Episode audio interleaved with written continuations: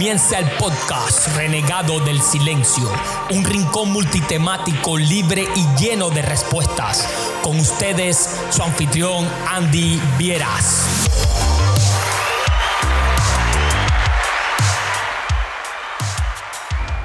Noviembre de 2003, Cine Juárez, Artemisa.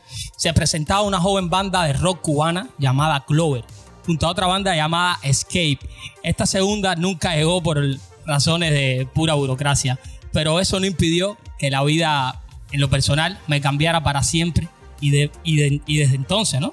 Eh, despertar en mí una pasión que 18 años después sigo viviendo con una intensidad única para mí hoy darle la bienvenida a todos ustedes, la gente que está acá en vivo en este podcast. Eh, les pido disculpas por el, por el inconveniente. Eh, nada, decirles que hoy es un día súper especial para mí porque tengo sobre todo de invitado a una persona que respeto muchísimo, que quiero muchísimo, alguien que admiro, que nos conocemos hace mucho tiempo y con quien no solo he pasado buenos momentos en lo personal, sino también en lo profesional. Hoy estaremos hablando de muchas de las cosas que pasaron con Clover, una de las bandas insignias del metal cubano en general, y muchas de las cosas que pasaron también con algunas bandas de esa generación que de un momento a otro desaparecieron de la escena rockera en Cuba. Muchas de esas, de esas razones hoy las estaremos discutiendo, las, las estaremos hablando acá en este podcast Renegado del Silencio. Un pequeño espacio de verdad, un pequeño espacio de respuestas hecho para todas las personas que le interesa este tema y los otros que se tratan, por supuesto. Darles la bienvenida una vez más, darles las gracias, como les digo, invitarlos a que compartan este episodio, a que se suscriban a este canal de podcasting, que después pueden escuchar este episodio eh, ya en Apple Podcast, Google Podcast, donde quiera, que lo, donde en todas las plataformas de podcasting. Eh, también decirles que hoy estoy estrenando, hoy estoy estrenando la página web Renegado del Silencio. Estaré dejando la dirección en los apuntes de este episodio. Y nada, como les decía, hoy será un día espectacular. Tenemos un invitado de lujo. Lo presentaré en dos minutos. Comenzamos.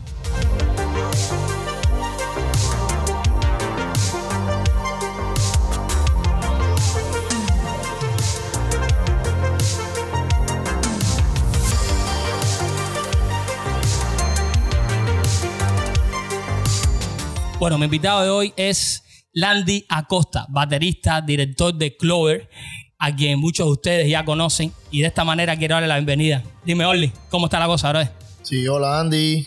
Eh, muchas gracias por invitarme, por darme la posibilidad de, estar aquí en podcast. Estoy tratando de, adaptarme a este sonido.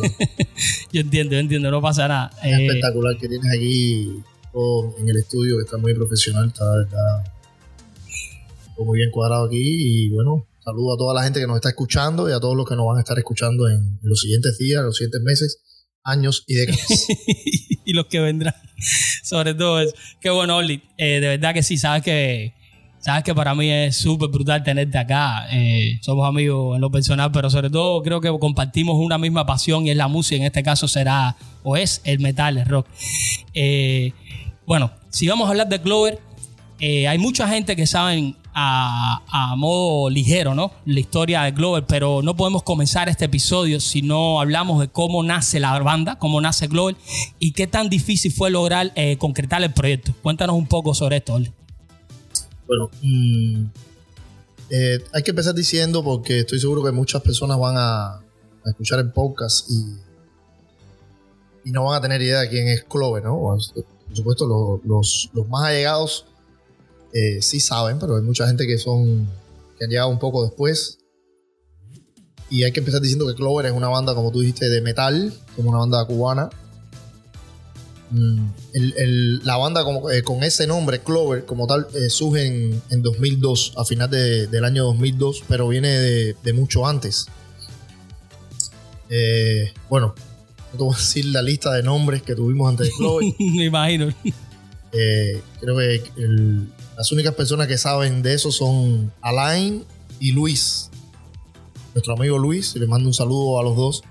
Nosotros, eh, principalmente Alain y yo, entonces después incorporamos a Luis. Entonces con el Luiso allá en Artemisa empezamos a, a intentar eh, crear una banda, porque bueno, tú sabes bien, tú que también fuiste eh, músico metalero en Cuba, tú sabes cómo va la cosa, ¿no? De buenas a primeras te levantas un día con el sueño de que quieres ser músico, que quieres tener una banda. Que yo no sé a quién se le puede ocurrir eso. eso, eso. Y entonces yo ahora eh, haciendo retrospectiva. Sí, ¿no? retrospectiva, claro. Y viendo, yo digo, caballero, ¿verdad que estábamos locos? ¿Qué, qué teníamos nosotros en el cerebro? Pero bueno, son las cosas de los adolescentes. No, pero creo que, discúlpame rápido, Orlando, pero creo que sin esa pizca de locura no logramos nada, ¿eh? Sí, no, eso es así. Solo hay un determinado tipo de personas solamente puede eh, lograr hacer este tipo de cosas. Me imagino también, por ejemplo, la gente que hacen rap, eh, qué sé yo, la gente que, que hacen danza, ballet, este tipo de cosas que son bien difíciles, sobre todo en los pueblos donde venimos nosotros, Sí, claro. en pueblos del, De campo, literal, ¿eh? de campo, somos guajiros, y entonces, tú sabes, quizás en la capital o no sé, en, en Santiago, las capitales provinciales así más importantes de Cuba, tú vas a un lugar y bueno, hay grupos de todo tipo, de salsa, de esto, de lo otro, entonces tú te acercas y hay una batería. En Artemisa, recuerdo que lo más cerca que tuvimos a así a grupos de rock, me acuerdo que teníamos unos amigos que se llamaban eh, Ariel Cacheiro, si anda por ahí también, él está aquí en Estados Unidos, toca tres, William, Ah, así, personas que eran mayores que nosotros y que les gustaba también esa música, entonces tocaban guitarra, tenían su guitarra eléctrica en la casa, sabían. Y bueno, ahí nos acercamos a toda esta gente, eh, empezamos a hacer nuestra propia investigación, a ver cómo era, cómo demonios se podría pasar de ser un guajiro en Artemisa a, a estar tocando en un grupo de rock, algo tan americano, tan mundial, tan europeo, yo. Poco común, sobre todo en donde, de donde venimos, ¿eh? Poco, pero poco común. Solamente No. el hecho de vestirte eh, diferente ya era una cosa extraordinaria. Imagínate encima de eso hacer la música. No, es que si tú te ubicas, eh, cuando tú te decides ya a ser metalero o... A veces no es ni que te decides, te va, es como una transformación que va sucediendo Sí, poco a poco. contigo, viene contigo. Te vas entregando, tú sabes, te vas rindiendo cada día. Cuando tú haces eso es como algo que no tiene vuelta atrás, tú sabes. En los pueblos de nosotros, imagínate tú en un pueblo de campo, toda la gente que nos están oyendo ahora o que nos van a escuchar que son de, son de Cuba y de los pueblos de campo. Por ejemplo, tú estás en La Habana y, y es más natural porque tú de, repente ves un, no sé, un turista alemán o un turista italiano que viene con unos grelos y vienen, llenos de tatuajes, entonces tú le pasas por el lado con, con tus expansiones y, y tus tatuajes también y tú, bueno, tú dices, bueno, ok, todo está bien, pero imagínate tú en el medio de Artemisa en el año 2000 o algo así, tú, Alain, me acuerdo, Alain tenía unos drelos. Sí, claro, Alain era un farol, ¿eh? Alain que está aquí. Ah, eso es como, qué sé yo, no sé, eso es como el acto, el mayor acto de fe por una cosa, a ver, me entrego al metal en cuerpo y alma, sacrifico mi todo. San Alain. Sí, sí, sí, mi, ¿cómo se llama? Mi, ya, mi, Ah. eh, entonces es como que tienes que perder toda la pena, tienes que coger toda tu dignidad, meterla en un saco, guardarla abajo de la cama, y entonces por, por esa música que te gusta, por esa música que amas, eh, ya, te vas así por la calle con unos tatuajes, con una ropa rara, con un pelo largo, yo que soy medio sí, medio, cambotón ahí toda la vida, era ahí igual con unos drelos y un pelo ahí medio largo, medio raro, mm, cuando todo el mundo, tú sabes, estaba súper lindo, súper afeitado, súper todo en tu adolescencia, luego por impresionar a todas las chiquitas, estabas, llegamos nosotros con nuestros, con nuestros chivos imberbes, de esos que eran cuatro pelitos, un bigotico ahí medio raro de los 14 años, feísimo, yo veo la foto y lo- yo decía, caballero, pero ¿cómo nosotros salíamos así a la ¿Qué calle? cosa es esto? Alain con aquellos drelos parecía una piña. y, y así andaba uno por la calle. porque- y ahí es donde tú te das cuenta. Y ahí es donde a veces las personas que, que estamos involucradas o que conocemos o estamos, somos cercanos a gente que se dedican a este tipo de música. Sobre todo, ya te digo, en Cuba. Aquí no, aquí es una cosa normal. Sí, aquí es completamente normal. Exacto. Aquí cualquier cosa es normal, pero en nuestros países, en, en Artemisa, en esos años, y incluso gente mucho antes que nosotros, de toda la vida, siempre fueron los raros. Hay que valorar el, el sacrificio que es a nivel no solo de tiempo, porque mm, o sea, hoy en día tú vas a ser músico y es bien sencillo. Sí, ahora mismo es bien fácil. Tú Exacto. sabes, tú te compras tu lactosita o si no la compras tú, la tiene un amigo tuyo. Vas y te metes ahí en su casa o bajan el programa este o lo consiguen. Y tú haces, tú programas tu, tu pista Y ahí vas poniendo tu música, haces esto, haces lo otro. Pero eh, hacer metal en aquellos tiempos, eh, cuando ya tú llegabas al punto cero, que era que ya formaste tu banda, ya estabas tú con tus dos socios, ya la batería, el bajo, la guitarra. Bueno, cajero, lo logramos, primer ensayo. Cuando tú llegaste a ese punto, ya han pasado un montón de años. Exacto. Eh, por ejemplo, en mi caso, donde tú tuviste que aprender a tocar batería sin venir de ninguna escuela, tuviste que aprender percusión, tuviste que comprarte una batería que cuesta un montón de dinero, sobre todo en, en aquellos tiempos, todavía, yo no sé. No, yo te, yo te voy a decir algo. Eh, por ejemplo, nosotros mismos en la banda, en The One Who Blitz, ocho años después de haber comenzado fue que pudimos tener algunas cosas de la batería. Por esa parte te entiendo perfectamente. Sé perfecto lo que me estás diciendo. Y esto te estoy hablando, bueno, tú sabes, nosotros, qué sé yo, 10 años después de ustedes.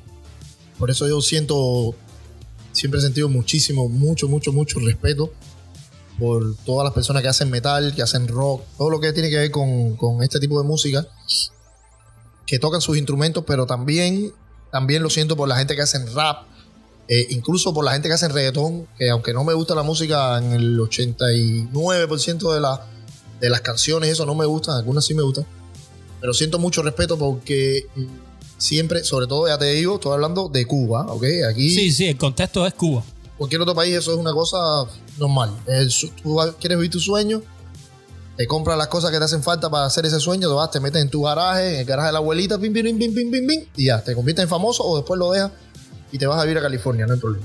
Pero en Cuba son años y años de un sacrificio brutal. En el caso de nosotros, te comentaba, no sé todavía cómo mi mamá y mi abuela, que fueron las que se encargaron de eso, pudieron comprarme. Esto es bueno que lo esté diciendo ahora al principio, porque si ya lo digo al final, me pongo también hasta emocional y tiro mi lagrimita y todo, porque de verdad, no sé cómo mi mamá y mi abuela pudieron comprarme una batería. La primera que tuve costó 150 dólares. Y tuve que ir a buscarla a unos edificios por allá, no- yo no sé ni dónde era. Y era una batería rusa, brother. Rusa, que esa batería. Hoy en día no eh, bueno, es que en aquel momento no costaba ni un dólar y luego pagué 150 dólares por aquella batería. Todavía no sé cómo fue porque nosotros siempre fuimos. Somos gente humilde como todo el mundo. No, en aquel tiempo no era que los negocios, nada, ni las Exacto, exacto. Yo, nada. yo lo entiendo, ¿eh? Y es mucha- bueno que lo digas, es bueno que lo digas para, que, para ponerlo en contexto. con mucha ayuda aquí de los familiares también del extranjero, qué sé yo. Mi abuela meter la cara en una java nylon y pedirle un dinero también a una tía por allá, oye, ayúdame con algo ahí que mi nieto me tiene loco, que quiere, tú sabes cómo son las cosas, Sí. como se vivía en Cuba.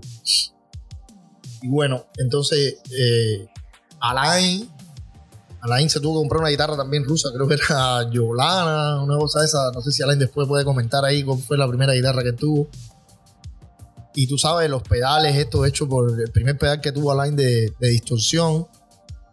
eh, es algo increíble. Ahora, hoy, ya te digo, hoy tú ves esas cosas y tú dices, Dios mío, pero ¿cómo es? ¿Cómo era posible que Eso esto funcionara? El pedal era unas cositas de hierro dobladas, una planchita de hierro así doblada, hecho un cuadradito. Parecía un pedal de verdad, pero era hecho en, un- en casa por una persona. Entonces, con una plaquita, tú sabes, eran cosas que le quitaban a un radio, a un tocadisco y la soltaban ahí. Y entonces, yo me acuerdo cuando había tipos, oye, eso suena brutal, bro. oye, que, que cuando nos vendieron el pedal, oye, eso suena, brother, brutal. Y nosotros, eso, aquello era un ruido. Eso sin tocar la guitarra, eso nada más de conectarlo. Era la, era- la tierra. una freidora esa, una tostadora. Y nosotros, Dios, suena brutal. No, no, pero toca la guitarra. Ah, Oh, ah, no. Ah, pues hay que tocar. Yo pensé que esa era la música. Y tocar la guitarra. Y nosotros, no. un 5 con arroz arriba, papá. Sí, no, brutal, bro. Sí, ¿cuánto es? No, no sé cuánto. Nadie se compró su pedal. No, oye, bro, es verdad que el pedal suena brutal.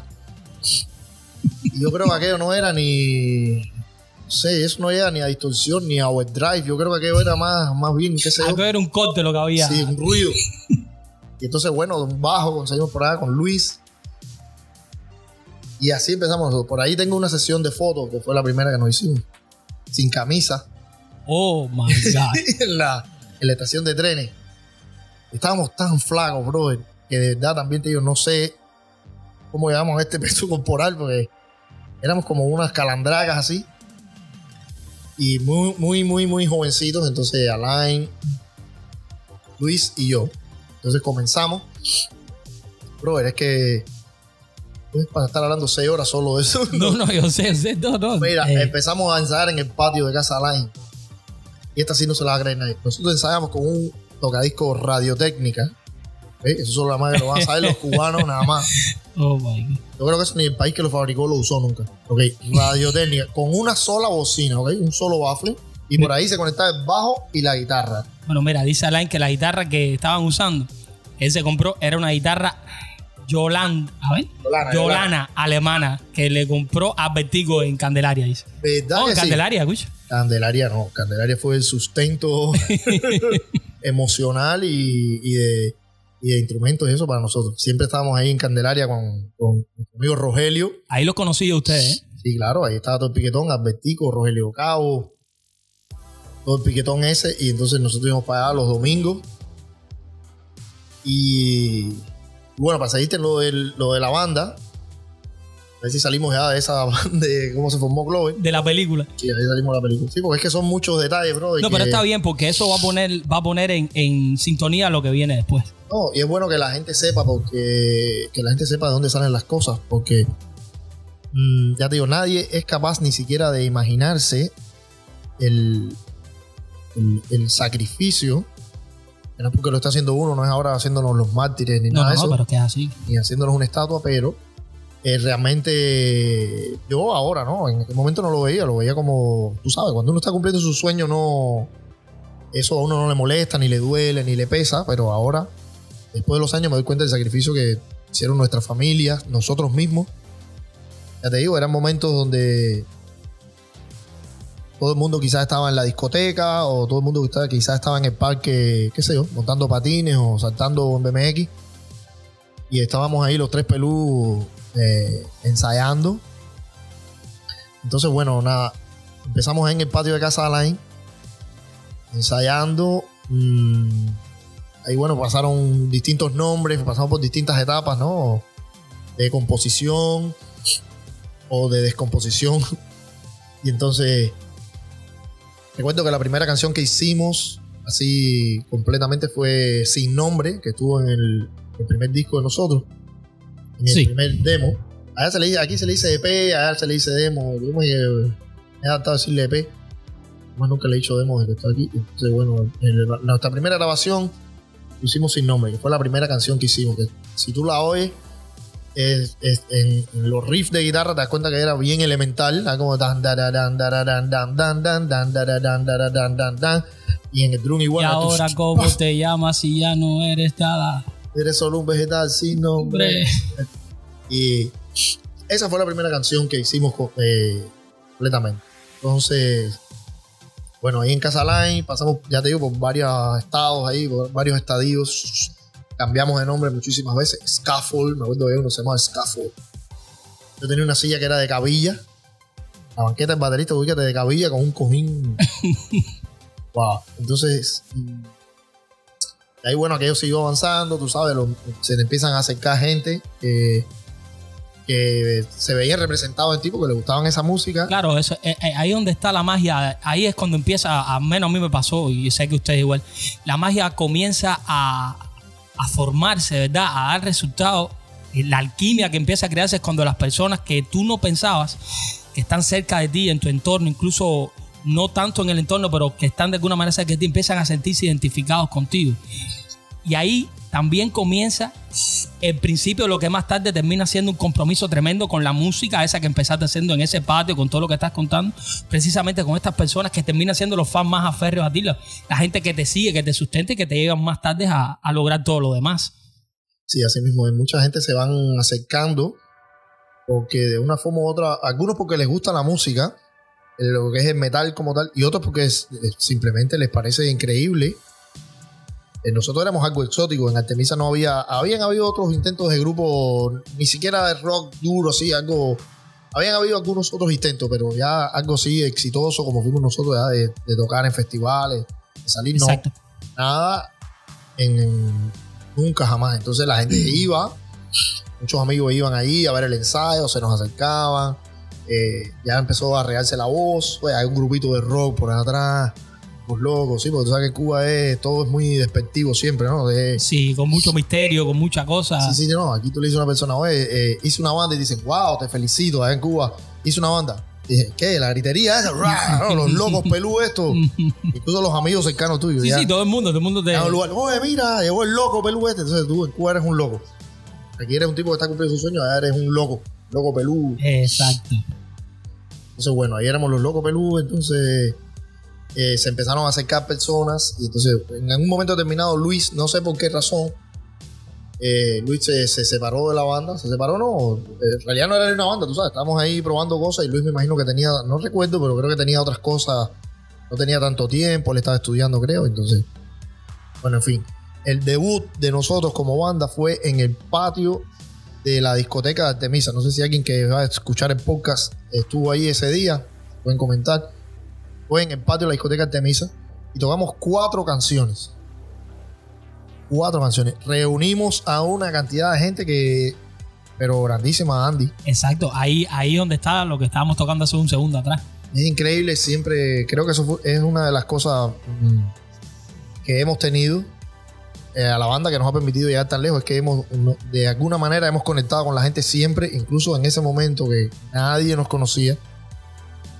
Tocábamos terriblemente, porque estoy seguro que era la cosa más horrible lo que estaba sonando ahí, por la calidad de los instrumentos, por la inexperiencia que teníamos. musicalmente. Ay, las canciones deben haber estado eh, terrible, pero contamos con la ayuda de Ariel Cacheiro, que ahorita te hablé de él. Ariel Cacheiro nos tocó el bajo. Ariel se aprendió las canciones. Ariel sí es un señor músico, es un musicazo. Es un músico de, de clase A. Y Ariel nos tocó el bajo. Y entonces Ariel nos salvó ese concierto que sonamos bastante bien. Yo creo que más por mí y por Alain. Ah, y entonces en la voz estaba el Boti. No sé si alguien lo conoce, el Boti. Que hizo, era el, el cantante. Éramos como más así como rapeados. La música estaba fuertísima, pero era como más rapeado porque Boti era más rapero.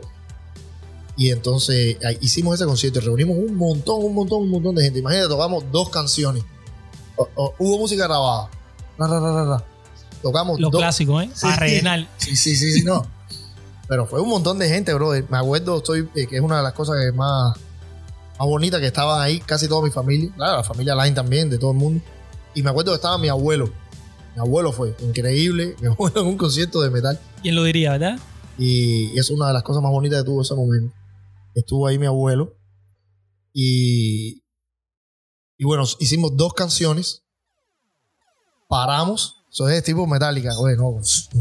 Break. Y ahí música grabada otro rato más. Y después dos canciones más. En vez de tocar las cuatro canciones y ya, no. Nosotros lo, lo dividimos como para hacer el show más largo. Para echarle agua a la sopa, tú sabes. Exacto, exacto. Y, pero funcionó súper bien porque la gente, cuando terminamos, todo el mundo, coño, brother, usted, tú sabes cómo es la Ya, historia, ¿no? Esto es lo más grande. Brutal, Mandela. Y, y esa fue buenísima la acogida. El primer show fue buenísimo. Y creo que eso también es una de las cosas que nos dio, que nos dio, tú sabes, alas para llegar hasta aquí. Desde el primer día que hicimos el primer show, fuimos capaces de conectar con la gente. Y entonces ahí nos dimos cuenta, la pasamos súper bien, los amigos vinieron a felicitarnos, la familia, todo el mundo, estamos orgullosos de ustedes, qué bien, ¿sabes? Las madres de nosotros, eh, súper felices, tú se lo veías en los ojos, entonces tú dices, ahí tú dices, oye, esto está bien, bro, vamos a seguir. Entonces, ah, oye, ahora hay que grabar, ahí tú te metes ya, ya ahí entras en una espiral de esa que hasta hoy no- uno no se puede salir. No puede salirte, exacto. Porque es todo el tiempo pensando, "Güey, ahora vamos a grabar un demo nuevo y ahora vamos a hacer tal canción y a esta le vamos a hacer video y entonces vamos a hablar con no sé quién, porque cuando veo, nosotros no sabíamos ni, ni nada, no, no conocíamos a nadie así en Artemisa, imagínate tú, estamos en, dice, en la parte de atrás del mundo, para no decir la palabra, y entonces eh, ya tú empiezas a, oye, vamos a ver cómo hacemos para ir a un festival, cómo hacemos para salir en, en la televisión, y ahí empieza todo eso. Entonces, bueno, ahí después seguimos, eventualmente ya entramos en el circuito de los festivales, eventualmente estuvimos en la televisión. Después, si quieres, no sé si vamos a hablar de eso de la, de la televisión. Mm, Sí, un poco más adelante vamos. y entonces Pero tengo que decir también en esta parte, no sé, si tú quieres que ya tumbe con esto de- del inicio. No, no, no, no, no. Por mí está bien, por mí está bien. Porque yo, yo tomé algunas notas aquí, Es parte de lo, es parte de lo que necesito, ¿me entiendes? sí, porque eh, creo que es importante mm, que la gente conozca eh, cómo suceden las cosas, tú sabes, cómo es eh, detrás de escena. Porque la gente ve la banda en, en el escenario y ve, tú sabes, las entrevistas, los videos. Pero lo que, lo que pasó detrás, entonces es importante decir, en, para formar la banda, eh, Alain y yo tuvimos que mucho, mucho tiempo estuvimos yendo, ¿sabes? Nos íbamos, recuerdo que cuando el Festival de la Juventud y los Estudiantes, no me acuerdo de qué año, Alain, ayúdame. Alain y yo estábamos en Molino, en el pre, en el Sí, preuniversitario. el pre. Nosotros nos íbamos, nos fugábamos. Teníamos que ir, en aquel tiempo se podrán imaginar cómo estaba en transporte. Era el principio de los años 2000. Y Cuando eso, la flecha, el, el camello y todas esas cosas de Temisa. Y nosotros nos fugábamos el pre, brother. Fuimos a La Habana a ver el festival, el concierto de rock que hicieron ahí en La Piragua. Eh, no me acuerdo qué bandas tocaron. Tocaron varias bandas y bandas internacionales incluso. Me acuerdo, bueno, la gente que fue a ese concierto sabe, la- eh, un concierto buenísimo. Entonces después, eh, por la madrugada, a dormir ahí en, el, en la terminal del Lido, El líder, por supuesto. nosotros con nuestro pantalón de uniforme y un pullover arriba. Y para entonces después virar para Artemisa en la madrugada, de ahí caminando hasta hasta el prepa, al otro día salir de base en las guaguas, una cosa esa increíble. Y entonces así fuimos a los festivales de Pinar del Río. Recuerdo que un festival de Pinar del Río, tal vez alguien igual que está escuchando se recuerda que, había que quedarse en un campismo estaba lejos.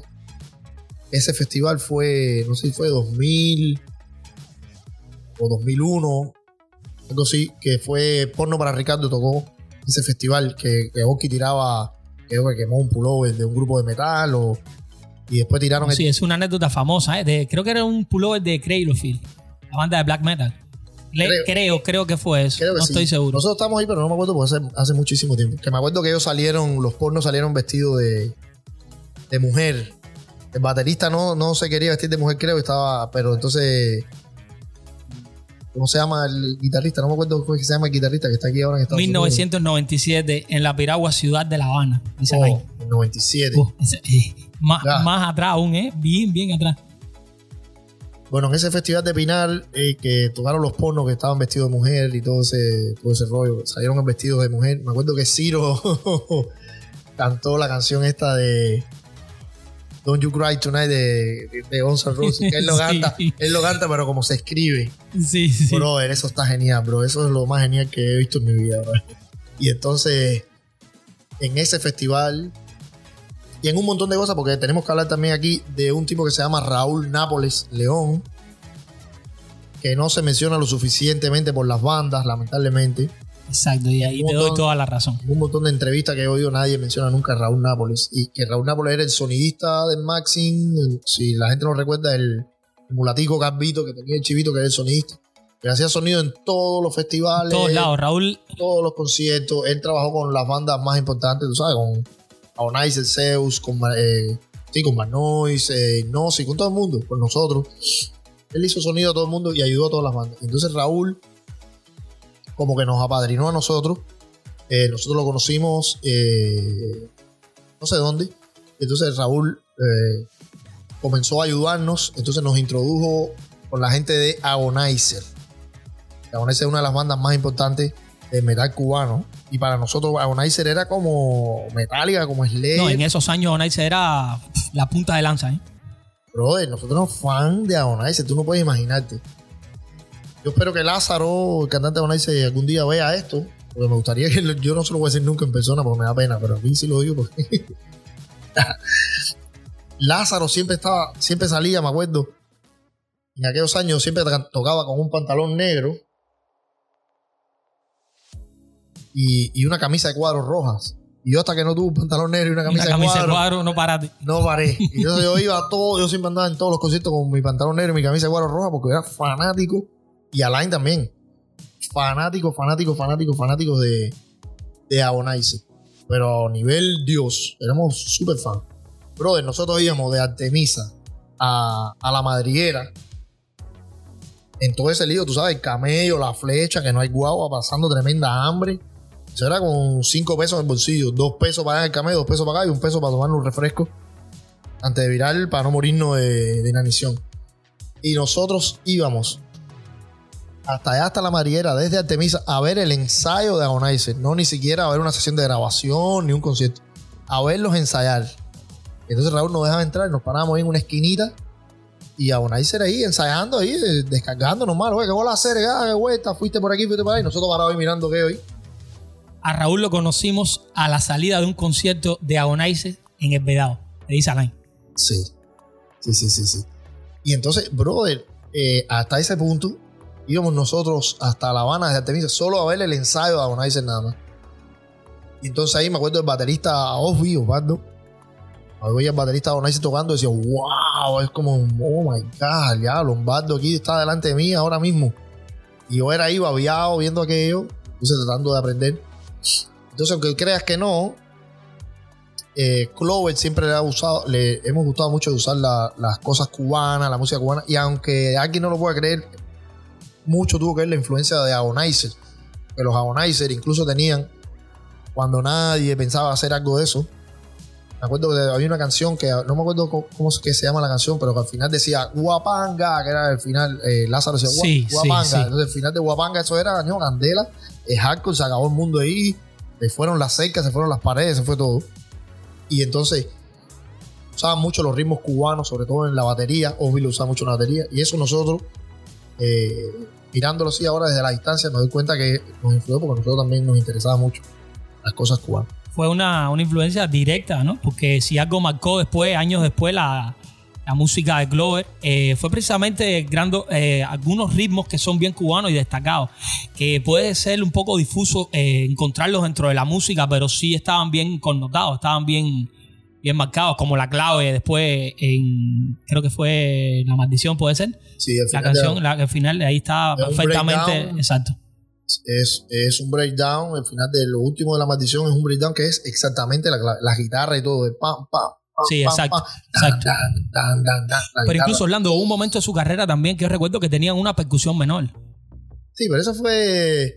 Ya eso fue descarga porque. Sí, como Lo- después un DJ y varias cosas. Sí, yo entiendo. Sí, Fue lo que parte de pasa- la. Lo que pasa con Cuba es que después se va a llegar a eso, pero en Cuba, eh, una banda como nosotros, de una carrera, cuando te va bien, hay, hay ciertos lugares que tú, en una carrera musical, tú vas a ir llegando eh, poco a poco, tú sabes. Tú vas primero a grabar, después vas a llegar a la televisión, según el nivel de éxito que vas alcanzando y las conexiones que vas haciendo, porque tú tienes que ir conociendo personas. Tú tienes que ir haciendo una serie de conexiones, una serie de cosas, que eso combinado con el nivel de éxito que tú vas teniendo y con la calidad de la música que tú vas haciendo y todo, bueno, hay cierta gente que apuestan por ti. Hay gente que están en la televisión, que tienen un programa, tú lo conociste en un lugar, oye, ¿cómo vas a hacer? Oye, qué vuelta, coño, mira, yo tengo un grupo, bam, bam, bam, bam, bam. Está bien. Y tal vez nunca pasa nada, pero si ese tipo después te ve a ti en otro programa, dice, oye, pero el grupo ese está bueno, bro, y quiero traerlo a mi programa. Exacto, exacto. Y entonces te llama, oye, bro, ¿te acuerdas la vez que hablamos en el pabellón Cuba afuera? Sí. Coño, ah, güey, me interesa que vengas a mi programa. Entonces así empiezan a pasar cosas. Y entonces, eh, eventualmente fue lo que pasó con nosotros, ¿no? Que fuimos, te- fuimos teniendo un nivel de éxito y entonces ahí llegamos a lo que es la televisión. Sí, entiendo. Eh, yo ahí, ahora que dices esto, Orlando, un nivel de éxito, para pasar a, a la otra pregunta que quiero, que viene seguido a esto que estás contando. Eh, como todo, como acabas de decir, ¿no? Eh, fue un trabajo grandísimo de que iniciaron todo lo que pasaron, las influencias que tuvieron. Has hecho, has hecho un resumen perfecto de todo lo que ha sido Clover en sus inicios. Ahora, en los años 2000 sucede algo para mí bien, bien que marca bastante la escena de rock cubano, es que empieza de alguna manera u otra a llegar bandas de calibre internacional a la escena cubana. Eh, y cuando hablo de esto, pues me viene a la mente ahora mismo, por ejemplo, Sepultura, Sugarless, eh, Carajo, eh, Jaque Reina, que es otra banda argentina que ustedes compartieron con ellos. Yo quiero que me digas, eh, Orlando, quiero que, nos cuentes que tú sabes cuál fue la cuál fue la experiencia ¿no? que tuvieron ustedes al compartir después de todo ese trabajo, después de todo eso que, que sucedió, cuál fue la experiencia de ver, de estar ahí en el escenario con bandas de ese calibre, ¿no? Calibre mundial, exactamente. Calibre mundial porque no tiene otro nombre. Todo el mundo sabe eh, la calidad y la carrera que tiene eh, Sepultura. Sugarless en aquellos momentos estaba abriéndole shows a Marilyn Mason en el mundo entero y otras bandas grandísimas. Cuéntanos, Orlando, después de todo lo que sucedió, verse en el escenario con bandas de ese calibre. Sí, es, esa es otra de las cosas que sucede con la que sucede en Cuba, es lo que te estaba diciendo que lugares que tú llegas en tu carrera, se supone que en un momento determinado tu carrera llegue el momento en que tú ya puedes salir de gira, ya tienes la calidad necesaria, tienes el equipo de trabajo, tienes la experiencia. Exacto. Entonces puedes salir de gira, que es lo que pasa en todos los países. Porque nadie está en un mismo país. Por ejemplo, ¿te imaginas que Sepultura hubiera hecho todo lo que hizo solo en Brasil, sin salir de Brasil? Ah, no, no hubiera pasado. O Slipknot sin salir de los Estados Unidos nunca hubiera sido igual. En un momento que tú creces, creces, creces, creces, creces, creces como banda, sacas tu primer disco, tu segundo disco, tercer disco estuvo buenísimo, saliste por la televisión, hiciste entrevistas, hiciste promoción, ra, ra, ra. Llega un momento que te va a llamar una gente de España, te va a decir, oye, te queremos aquí en el festival Por supuesto. de Madrid. Eh, después te va a llamar un tipo en Bélgica, ya tú tienes un representante, empiezas a ganar dinero, el equipo va creciendo, tienes un tipo que se encarga solo de buquearte tu show. Y así, en Cuba, tú creces, creces, creces, creces, creces, van y te revientas contra el techo Ya, llegaste Entonces- al llegaste al límite. y exacto. entonces eh, dejas de crecer ya. O te estancas, eh, ya no pasa más nada contigo, más nada. Más nada contigo. Entonces, este tipo de cosas como bandas extranjeras que lleguen a Cuba, es como la única manera que tienen las bandas cubanas de eh, tener una probadita, ¿ok? De lo que sería estar en un festival internacional o tocar con una gente que no es de tu país, con una gente que tiene quizá otra visión de la música. Sí. Y entonces ahí es donde empiezan las colaboraciones y la cosa y la investigación. Y oye, qué bien suena esta banda española. Vamos a. Y oye, España, el flamenco, y mira, y esto y lo otro. Y entonces son todas las super bandas que tú ves en el mundo, pero en Cuba eso no pasa. Entonces, haber tocado con estas bandas, lo único que hizo a nosotros fue acortar, acortar el, el tiempo que nos tomó llegar a la decisión que tomamos después en, en otro momento.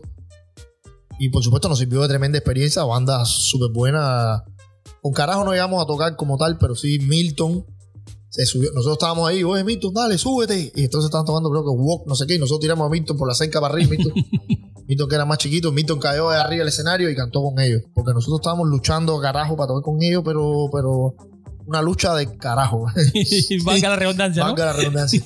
Pero nunca pudimos, porque bueno, tú sabes cómo es el, el monopolio de, de esas cosas allá en el Sí, un país poquito más adelante vamos a hablar de eso. Eh, y entonces nunca, pero bueno, ya lo teníamos ahí y es como, me acuerdo que el tipo de el tipo de Sugarless, que está todo relacionado ahora mismo, estamos en la misma, Sí, sí. el tipo nos hizo una historia, eh, no recuerdo dónde fue, el tipo la hizo. Fue ahí mismo cuando nos conocimos, creo. El tipo nos hizo la historia de que en un concierto de Korn, creo que fue en España, ellos eh, estaban luchando igual por tocar con Korn, pero no pudieron conseguir el concierto. Entonces lo que hicieron fue, hicieron una bandera gigante, grandísima, y la llevaron escondida en las mochilas para entrar. Y la bandera decía Sugarless, el nombre del disco y todo eso. Y entonces lo que hicieron fue que abrieron. Cuando empezó el concierto, imagínate, hay miles de cámaras, miles de, son miles y miles de personas Sí, sí. en España, en Madrid, creo, no sé. Y entonces los tipos abren la bandera, la gente del grupo, y la estiran en todo, imagínate una bandera grandísima, y dice él, no pudimos tocar, pero aprovechamos la oportunidad para darle promoción a la banda. Y entonces hay una pila de gente, Exacto. un montón de gente vio el nombre de la banda, Sugarless, y hay mucha gente, tú sabes cómo funciona la promoción. Eh, ¿Qué banda es esa? ¿Qué será? Sugarless. ¿Que ¿De dónde viene esta Eh, gente? déjame ver, déjame revisar. Y entonces lo que dice, las, las oportunidades hay que aprovecharlas como vengan. Si no puedes tocar con, con, con Korn, bueno, vamos a sacarle un banderón eh, ahí delante. Y entonces fue lo que hicimos con Carajo. Bueno, no podemos tocar con Carajo. Bueno, pues para el carajo, tú vas a ver lo que va a pasar aquí ahora. Entonces metimos a Milton, Milton saltó y se subió al escenario y cantó, creo que fue Walk de Pantera, no sé, algo. Porque Milton también es fanático, no son fanáticos totales Sí, de, sí, de sí. Carajo hasta el día de hoy. Y entonces así, lo- pues, con Sugarless pasó algo muy... Hay una anécdota. Con Sugarless fue en el, el Salón Rosado de la Tropical. Yo estaba La Tropical explotaba, full de gente, cerrado literalmente por capacidad. parte abajo llena, los balcones llenos, desbordándose, todo lleno total. Y Sugarless era una banda que venía de España, como tú dices, le estaba abriendo a bandas importantísimas. En España era una banda importante en ese momento. Creo que estuvieron hasta en 23 IM, salieron por la televisión, le dieron tremenda popularidad a la banda en Cuba. Y bueno, todo el mundo estaba ahí que le temblaban las piernas. ¡Wow! Vamos a tocar con Sugarless. ¡Oh! La peña del pedagógico, dice la gente de escritorio. Oh, sí, sí, sí, sí. Y sí, eso fue al principio. Eh, eso fue al principio lo del pedagógico. Que bueno, en aquel tiempo era con Susana las robotecas, que nosotros íbamos. Los Imagua deben recordar, si la gente del escritorium deben recordar la roboteca de La Palma. Sí. Que nosotros coincidimos mucho con ellos, ahí donde más los conocimos prácticamente. Bueno, ahí con el Lupa, con Lefran, con toda esa tropa. Eh, recuerdo también que nos íbamos a no sé qué hora, se acababa la, la roboteca de La Palma, ahí nos quedábamos quemando. Después había que caminar no sé cuántos millones de kilómetros. y después había que coger una guagua que no me acuerdo cuál era porque no. Omnibus, que entonces nos llevaba para Marianao y ahí nos íbamos todo el piquetón ese. Pero había que caminar cantidad y después tirarse ahí en el piso toda la madrugada. Eso no- entonces eh, estamos en el pedazo con tremenda hambre. Alain y yo pregúntale Me cuántas, imagino. cuántas veces nos metimos un caldero de arroz blanco a las 3 de la mañana. un caldero de arroz a las 3 de la mañana. Despedí a las 100 para la ceguera. dice. Exacto, exacto. Una ruta. oh, wow. No, eso es candela. La gente que, era, que tenía que ir para Marianao de La Palma saben lo que estamos hablando de esa hora después de la roboteca. Y un montón de veces, no sé si le pasó, que nos cayeron a pedrada. Eh, no se sabía dónde salían las piedras, pero nos cayeron una esa pedrada, los frikis. y yo la turbe friki caminando para allá, bueno, mira, ¡boom! ¡bam! ¡bam! Te caían unas piedras ahí y a correr. Y entonces fue el auge de las rocotecas esa, estaba La Palma, me acuerdo que hubo una en el, en el pabellón Cuba, había una en el Carlos Mar. Eh, no me acuerdo dónde más, había rocoteca por todos lados. Y entonces nosotros hicimos una que fue en el pedagógico, la hicimos en un, en un lugar. Y entonces toda esta gente Mariana oído, me acuerdo bien los Imagua, el difunto Brian, que trabajaba con los skate también, iba Sí. ahí. Y entonces aquello estaba buenísimo ahí. Eso es lo que yo, esa es la rocoteca. sí, es lo que estaba contando. Entonces, bueno, para seguirte la anécdota de Sí, sí, sí. la anécdota de Sugarless. Los tipos, bueno, Sugarless, eh, ya, bro, vamos a tocar con una banda española que es la, la leche, como dicen los españoles. Ya, esto es lo máximo aquí, lo más grande que nos va a pasar. No, Candela, súper bien, estamos en la tropical, súper nerviosos. Y después me entero de, hay otra persona que la gente no, cuando todo el mundo menciona rock, todo el mundo dice, no, María, María, que con toda su razón, María hizo muchísimo por el, por Sí. el rock en Cuba. A mí, a mí me consta porque, discúlpame rápido a decirlo a modo de. Sí. eh, poco antes de yo venir para Estados Unidos ¿no? y dejar mi banda en Cuba, eh, María estaba enfrente de la agencia cubana de rock. Y tuve la oportunidad de poder eh, trabajar de alguna forma con ella. Y, y ahí varias veces nos sentamos y nos contó historias increíbles que en algún momento quizás quizás la pueda tener de invitada aquí. Sí, sí, sí. Entonces, pero te digo que siempre se habla de María. Muy poca gente menciona a una, a una mujer que se llama Yuri, Max Yuri Ávila. Creo que se llama Yuri, disculpa si te estoy, estoy usando el nombre, pero. Yuri, la presidencia, la presidenta de la agencia, la directora de la agencia cuando se creó.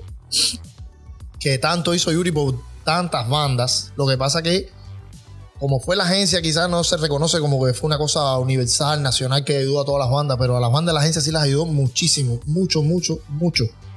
Y ayudó mucho a desarrollar eventos y conciertos y sobre todo a luchar por tener eh, una buena tecnología, por tener un buen lugar, porque el mejor lugar que hemos tenido lo- los metaleros en Cuba y que vamos a tener posiblemente toda la vida se llamó en Maxim. Porque cuando el Maxim estaba, cuando Yuri estaba ahí, ese lugar era. Tenía tremendo audio, tremendas luces, tenía aire acondicionado y tenía condiciones que incluso algunas casas de la música no tenían. La teníamos nosotros los rockeros, lo que uno no a veces no sabe valorar lo que tiene hasta que lo pierde. Y entonces Yuri, que era la que estaba frente a todo aquello, de alguna forma no sé cómo fue que se emperretó y le dijo no, porque los chugales querían cerrar ese concierto. Bueno, nosotros los chugales, eso es. Claro, somos las estrellas, ¿no? Hostia, tío, que tenemos que cerrar, tío. Dice Yuri, pues ¿sabes qué, tío? Aquí cierra un grupo de aquí de Cuba. Nosotros ahí, no, seguro, sí, sí, ¿quién será? Ustedes, ¿eh? no fue tan así eso. Haciendo un poco más cómico, pero fue Sí. algo parecido. Ya nos dijeron, oye, ustedes cierran. Causa de todo el mundo, convulsiones, taquicardia, ataque a los nervios, Oh. presión baja, presión alta. ¿Cómo que nosotros cerramos? Pero, ¿estás loco? Sí. después de Sugarless. Oh, Ahí, tú sabes, todo el mundo convulsionando. Mierda, a esa hora, tú sabes, en los conciertos todo el mundo está regado por aquí, por allá, el bajista por allá tomando, el otro guitarrista. A esa hora corre por toda la tropical, busquen a todo el mundo, traigan todo el mundo, "Oye, cerramos. Y ahí todo el mundo nos dio un ataque nervio bueno, ya fue. Cuando tocó Sugarless, estaba todo el mundo brincando, andando y nosotros estábamos así que parecíamos momias. Nosotros lo que hacíamos al lado del escenario mirando así, porque los tipos dieron un show brutal, era una banda buenísima. yo lo recuerdo perfectamente. Y el- perfectamente lo Y el cantante era un monstruo, bro. El cantante, un tipo de esos súper y un, carismático. perfor- un performance. Un frontman de eso increíble que conectaba con la gente. No. Mano para arriba, ¿qué pasa, Eh, cubanos? exacto, Vamos exacto, arriba. exacto. Vamos, brincando conmigo. Uno, dos, tres, venga. Y tú se quedas así, tú decías, oh my God. De y la banda- energía. Mira, ahora te digo eso y me estoy, me estoy erizando. El tipo se comió la tropical aquella, se la comió, se la metió en el bolsillo, hizo todo. Y nosotros era al lado así mirando, que parecíamos como unos bobos así. ¿Y ahora cómo hacemos nosotros? Pero, oh my God, la tropical. Y aquello era numeta, brother, ¿ok? Aquello es Sí, sí, sí, sí. Eso es discoteca, eso es todo el mundo brincando. Exacto. Los balcones se querían caer con. Y nosotros lo único que decíamos era, nosotros ni hablábamos, era todo el mundo así blanco y sudando. Y nosotros, bueno, bro, después de esto, ¿qué más se puede hacer? Entonces fue muy, inter- muy bonito, son de las cosas que, digo, que después te dan, te dan alas para tú seguir, porque te das cuenta que lo, estás haciendo bien. Cuando se acabó eso, nosotros subimos al escenario y ahí todo el mundo con el corazón destrozado porque ya. Y, la tropical se quedó. Toda la gente se quedó, no se fue ni un arma. Se quedó todo el mundo. Y nada más que salimos todo el mundo, Clover, Clover. Y nosotros, wow. Y ahí rompimos a tocar. Y, todo lo mismo que pasó con, con empezó a pasar con nosotros. La gente bailando hardcore, la gente saltando, la gente brincando, la gente coreando las canciones. Y todo empezó a funcionar perfecto. Y dimos un clase de show buenísimo. Y entonces eso es algo que le agradecemos a Yuri. Y la gente también seguro le agradeció. Que a veces se valoran más en, en Cuba. Se valoran más cuando viene un grupo extranjero. Bueno, me acuerdo de todo el Y sin embargo, cuando tocan las bandas de ahí, reciben el mismo apoyo. Hacen un show igual de bueno.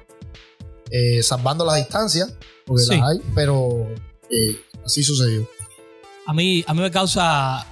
eh, tú sabes, en este sentido tengo sentimientos encontrados y te voy a explicar por qué, Orlando.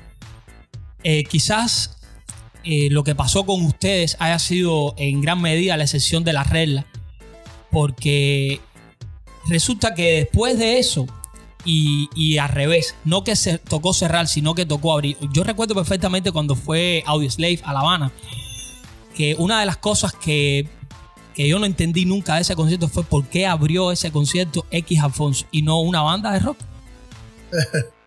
A- Brother, a- Así sí voy, pero te digo, por eso te digo, y, y esto da paso a la próxima pregunta que te voy a hacer. Y, y es algo que a mí en lo personal yo tengo mi, mi propio criterio, ¿no? Pero bueno, quiero hacértela a ti y entrando ya en, en temas más, más espinosos, ¿no? ¿Tú crees que hay realmente difusión a las bandas de rock y de metal cubano en los medios como la radio y la televisión en Cuba? Yo ahí tal vez no voy a dar la, la respuesta que la gente. No, no, solamente respóndeme eh, a, a la experiencia que tienes tú, ¿no? Y cómo lo ves desde afuera años después, quizás. Sí, lo que pasa es que es lo mismo que te estoy diciendo. Eh, el metal, el metal, la gente dice, no, porque no tenemos apoyo, porque necesitamos más apoyo. Eh, el metal nunca ha necesitado apoyo de nadie. Al contrario, el metal se alimenta de ese distanciamiento que hay entre el mundo ese de flores y de rosa, que todo es rosadito y verdecito clarito. Esa separación que hay entre eso y el lado oscuro, eso es lo que alimenta el metal. El metal nunca, ni aquí ni en ningún lugar. Donde nació el metal fueron una pila de obreros de las fábricas por allá por, por Inglaterra, no sé, donde quiera que sea que haya salido el metal, eran tipos que estaban distanciados de la vida esta cotidiana de la gente normal. Claro, hay que partir de que el metal sigue siendo aún así las bandas más famosas, tú te das cuenta, las hemos visto aquí nosotros mismos tocando en bares para 100 personas, sigue Sí. siendo música underground.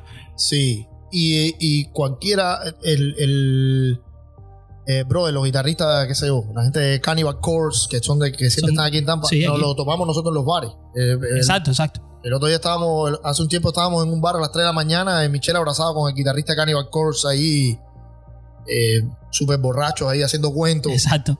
Eh, y la gente de Decide, bandas así de metal, eh, andan por ahí y no tienen ni los paparazzi atrás, ni están Sí, sí, no, no es, no es eh, mainstream. Ni, no es mainstream. No sale ni por Jimmy Fallon, ni por Jimmy Exacto. Kimmel, ni Saturday Night Live, ni nada. El metal nunca ha necesitado apoyo, que eso es lo que otro que tienen muchas bandas en Cuba. Que ya desde que salen, no, porque no tenemos el apoyo del HS, no, porque no tenemos el apoyo de la Asociación Hermanos ahí. Bueno, ¿sabes qué, hermano? Nosotros tampoco lo tuvimos. Y hay un montón de bandas. Yo veo bandas, Limaya, veo, había un grupo que se llamaba Sí, Al- sí, sí. un grupo que tocaba mucho en Pinar del Río, que a mí me gustaba muchísimo, se llama Albatros. No Son sé de, si está- sí, de Pinar del Río, claro. ¿Son de Pinar? Yo hice mi universidad en Pinar del Río, conozco a toda la Bro, historia, todos, todos los músicos. ellos le decían los carboneros, algo así, era... Sí, porque son de Sandino, es un municipio que queda a mucho, qué sé yo, unos Brother. 70, 80 kilómetros después de Esos la misma ciudad. tipos, esos tipos daban tremendos shows, brother. Albatros daban tremendos shows buenísimos. Y esa gente jamás en su vida vieron un cuerda viva, ni vieron un radio no sé qué, ni 27 minutos, ni Saba Rock, ni entrevista, ni, Nada. ni Caimán Rock, ni nada de eso. Y eran los tipos más duros que habían ahí. Y como ellos, un montón de bandas más que son de. a veces vienen de Oguín, que sé yo, de Villa Clara, de pueblos así, que la pasan súper mal, pero no necesitan eso porque eh, eh, precisamente lo que te hace convertirte en un músico de metal y hacer este tipo de música es que tú no necesitas nada de eso, es que vas en contra de eso, se mueve Sí, exacto. el metal lo mueve esa, ese distanciamiento con ese con esas cosas. Entonces no tienes que tener apoyo ninguno. La televisión cubana no apoya la, la música metal, no la apoya, no le interesa. No la quiere poner. Cuando la ponen es por una directiva que el director del programa dice, oye, sería bueno tener un grupito de metal. O, que simplemente ya la burbuja no aguanta más, porque hay que entender una cosa. Quizás es un grupo de metal, ustedes son el ejemplo. Son grupos de metal que no conocía literalmente nadie dentro de Cuba, no ser el mismo ambiente rockero cubano, ¿no? El público rockero cubano. Pero que de momento, de un día a otro, viene una banda como Sepultura y dice: Quiero tocar con esta gente. Entonces la televisión tiene que obligado a ponerte porque es un hecho internacional.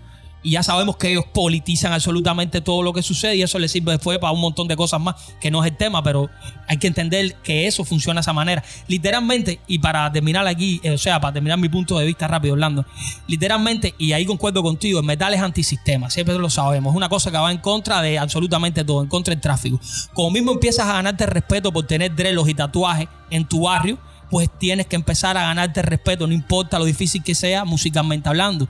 Y más tarde después llegamos a donde tengamos que llevar y como tengamos que llegar. Y en eso te doy completamente la razón. Sí, sí, eh, es que es así. Bueno, cuando tú veas que ¿sabes? Eh, cuando los grupos, eh, eh, a veces es por directivas y hay que, tú ¿sabes? Oye, vamos a poner un grupo de metal para que todo el mundo esté representado. Porque, Eh, sí, exacto. eh, oye, esto es una directiva, tienes que, hay que representar a todo el mundo, no importa lo que sea ni nada. Y no es culpa ni de la televisión ni es culpa de nadie. Eh, sí, pongámonos serios. Imagínate que un domingo a las 6 de la tarde están toda la, están la gente sentada, está la viejita, la abuelita, el niñito, porque en Cuba hay dos o tres canales. No es como aquí, que tú metes a, tú metes a Sepultura a las 3 de la mañana en un no sé qué canal y lo van a ver los peludos, los frigis, los que les gusta eso. Exacto. En Cuba es meterle, ahora tú metes Clover a las 6 de la tarde, tienes que meterle Clover por la cabeza a una vieja que tiene 60 años, a la sobrina que tiene 35, que está con el novio noviando, porque está todo el mundo sentado en la misma sala con el mismo televisor. Entonces no funciona, no necesitamos que nos pongan la televisión. Ahora, se sale por la televisión porque es bueno. A nivel promocional es bueno estar en una televisión donde va a estar viendo 6 millones de personas. Sí, porque Eso eso es bueno. otro punto. Eh, ah, no podemos perder de vista tampoco, Orly, que recuerda que en Cuba hay tres canales de televisión y dos, y dos emisoras de radio. Eh, o sea, resumiendo, ¿no? Para no ser tan exacto, no tiene que ser exactamente así, pero bueno.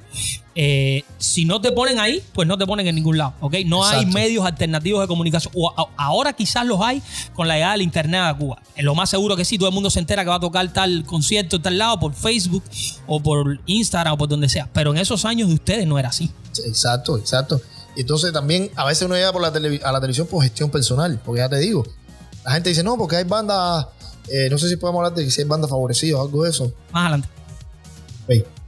Eh, a veces la gente dice, no, porque hay... Bueno, sí, sí. A ver, dime. No, a veces la gente dice, no, porque hay bandas que son favorecidas. Y, y entonces ahí es donde uno le pregunta, bueno, brother, eh, en el último festival que tú estabas borracho, te pasaste los tres días borracho.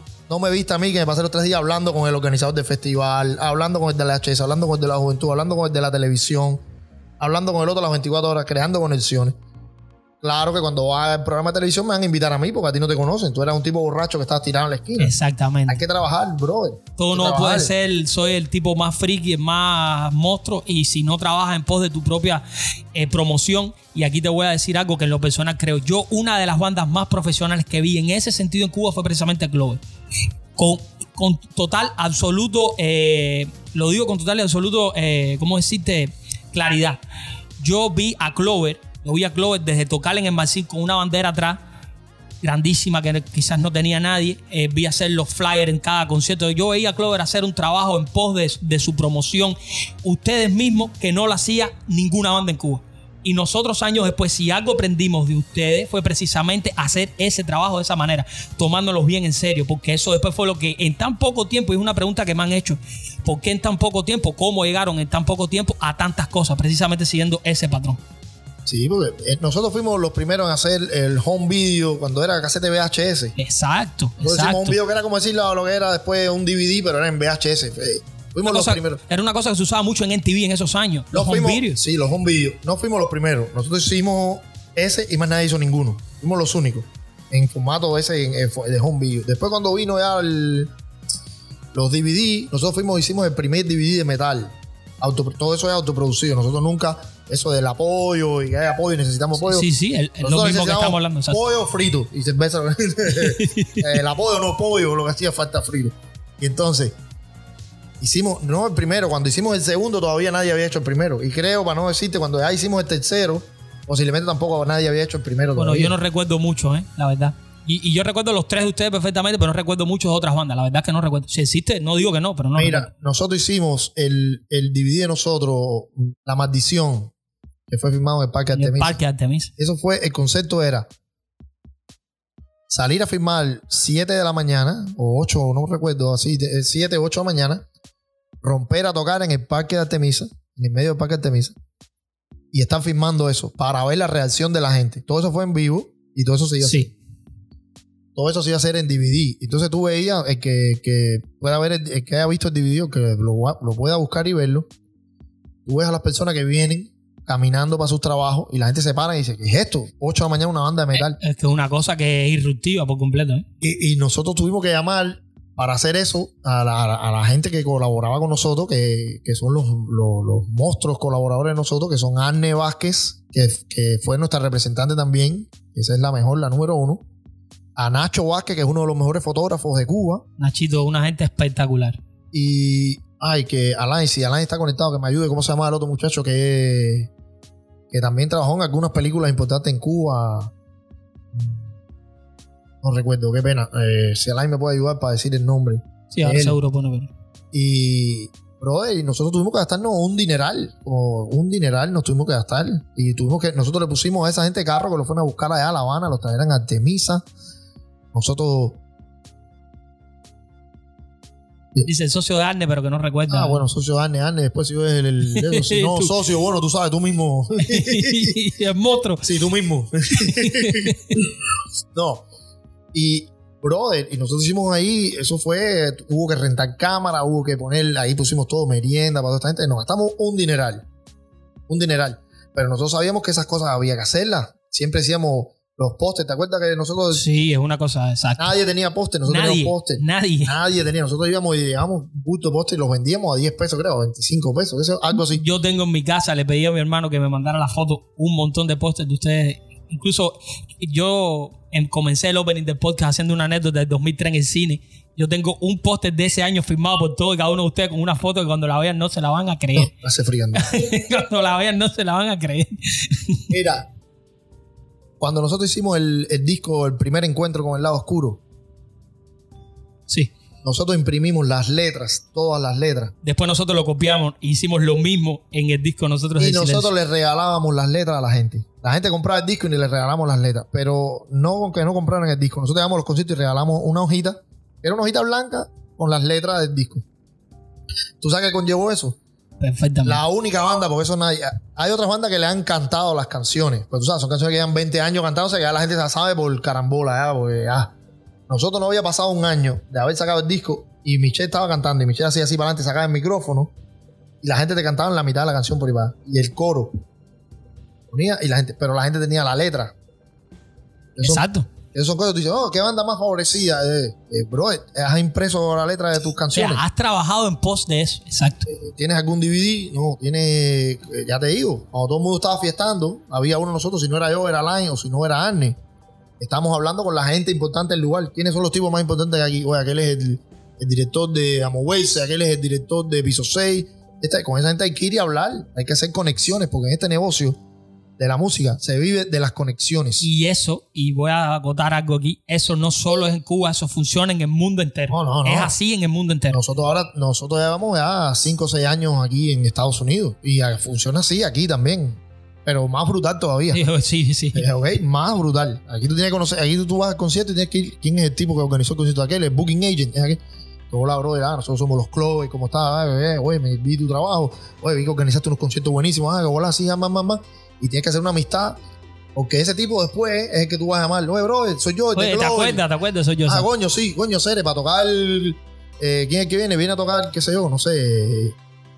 eh, cualquiera. Eh, qué sé yo, oye, viene Kublai Khan a Tampa. Oye, bro, eso es yo, Clover, la serie, qué bola, eh, para abrir la Kublai Khan. Ah, coño, sí. Y, y ahí conseguiste tu concierto. Así funciona. Y así lo hacíamos nosotros. Hay que hacer todo lo que es dividir todas las cosas. Mira, hay un ejemplo. La banda Hipnosis. Sí. La gente no, porque favorecido. Favorecido no, brother. Un agosto, 3 de la tarde, usted estaba con su short de palmita, con sus tenisitos sin media, Y ellos montados en tremendo personaje. con su camisetica, y ahí estaban todos los hipnosis con unas botas hasta la rodilla, a 200 grados de temperatura, a los pies achicharrados, con sus pantalones de cuero, con sus camisas de mangas largas, las muchachas con tremendos vestidos súper producidos, con tremendos maquillajes, con los pelos súper lindísimos, con lentes puestos, los ojos llorándole ahí Sí. a subirse a tocar un show de una hora. ¿Entiendes? Baterista Alain, con sus botas, con su todo, a tocar batería. ¿Entiendes? Entonces, tremendo audio. Contrataban tremendo sonidista, por esa es la otra. Te van a pagar. Tienes que sacarle un pedazo de ese dinero que te están pagando y pagar un buen sonidista. E incluso si eso representa, tú ganas mucho menos dinero. No, pero es que eso puede representar mucho menos dinero, pero créeme que representa más de la mitad de la calidad de lo que va a ser tu, tu concierto, tu show. Fácil. Tienes que tener un representante. Pero no puede ser representante, no puede ser un tipo que viene a emborracharse contigo. No sé qué. Que un representante que tú estás tocando y el tipo está por allá Que da la muela, que busca el trabajo, que que, da la muela, habla. que exacto. busca el trabajo, que manda la foto, que va, que va a no sé dónde, que va a la radio, que llama al tipo de la radio, que te cuadra la entrevista. Entonces, todas esas cosas. Entonces, si hay bandas favorecidas, sí, son favorecidas por ellas mismas. Exacto. Hay siempre, sabemos que hay dos o tres bandas Sí. en Cuba que son, tú sabes, que son la máquina, la espina dorsal del aparato que tú conoces, todo el mundo sabe cuáles son. Esas sí son favorecidas porque, bueno, eh, también favorecidas por ellas mismas porque hacen cosas, Sí, es verdad que hacen otro cosas. tipo de cosas. Ah, Sí, hacen, eso te iba a decir. Es verdad que hacen cosas en pos musicalmente, pero también trabajan para. Tienen un segundo trabajo.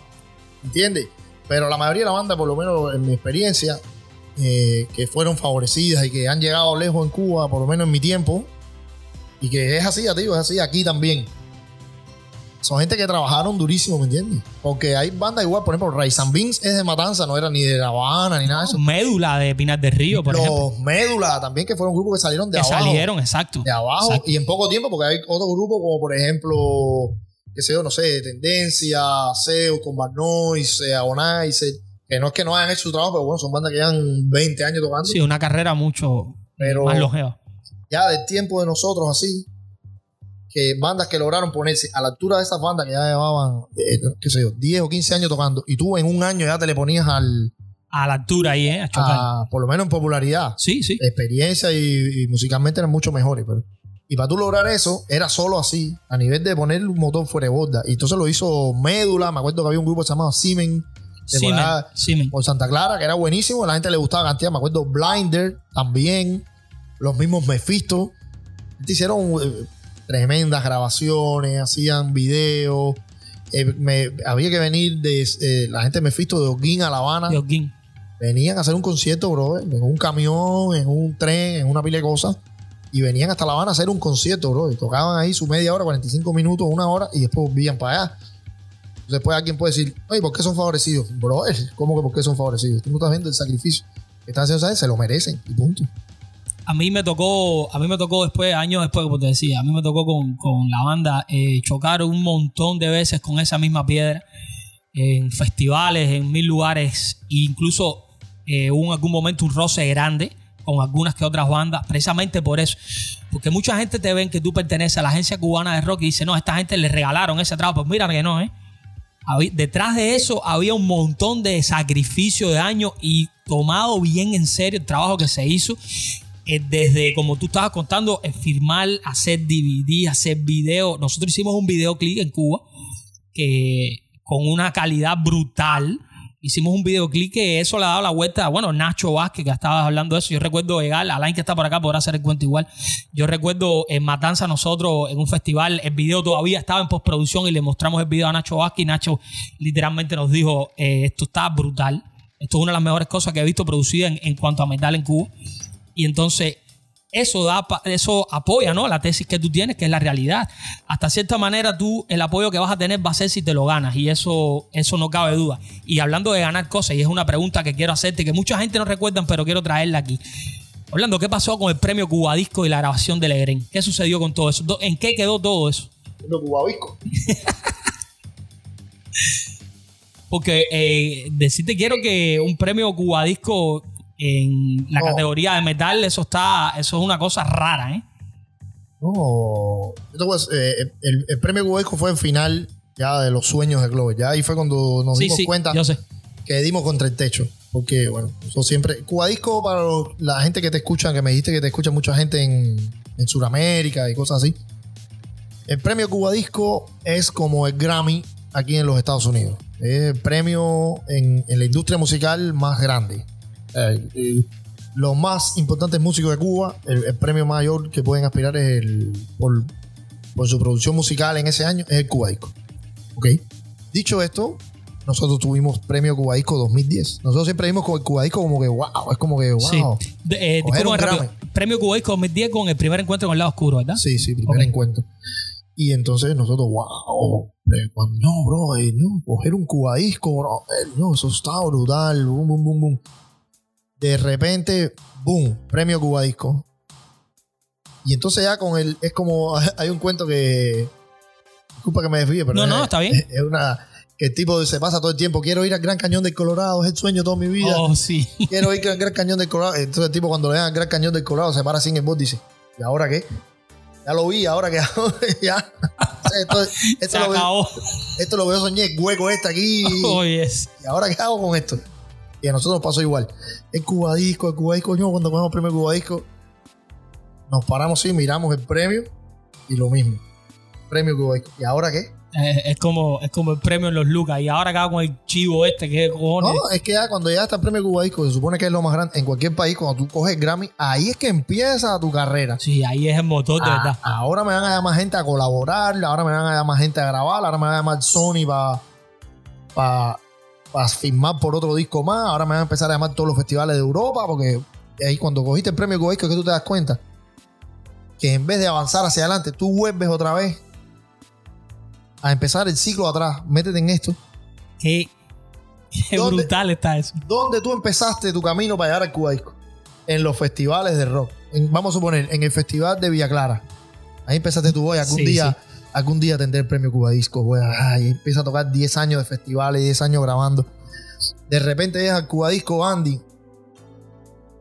Coges el premio Cubadisco y te das cuenta que lo siguiente que viene es el otro festival de Villa Clara. Y ya. O sea, continúa. Sí, Cuaico 2010, el Festival de Villa Clara 2010. Y después, ¿qué? La Romería de Mayo 2010, el Festival de Pinar del Río 2010. Lo mismo que estabas haciendo antes de tener el disco, ¿eh? Después de Cuba Disco no hay nada. Ya, se acabó, esa es la pared. Llegaste. dice Alain, Alain está diciendo una cosa aquí que es tremendo. Dice, oye, eh, tremenda pincha armar ese disco para presentarlo. Nacho nos hizo todo el diseño de la portada y contraportada. Sí, hay que decir que, hay que darle las gracias a. Hay que decir que fue. Eh, Nacho nos hizo el diseño de la portada, contraportada. Las notas editoriales que las hizo. ¿Cómo se llama Line? Este señor que nos hizo las notas editoriales.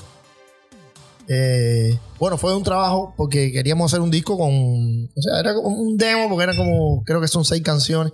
Pero queríamos hacerlo en. Como formato disco como era la, como la, cosa más importante que habíamos hecho hasta ese momento. Y lo interesante de esto, porque tú me estás diciendo lo de Legren, pero la de Legren no fue el premio Cubaisco, Legren fue el principio que nos hicimos, eh, que salimos en Cuerda Viva, la banda, eh, ¿se dice, se dice Nobel?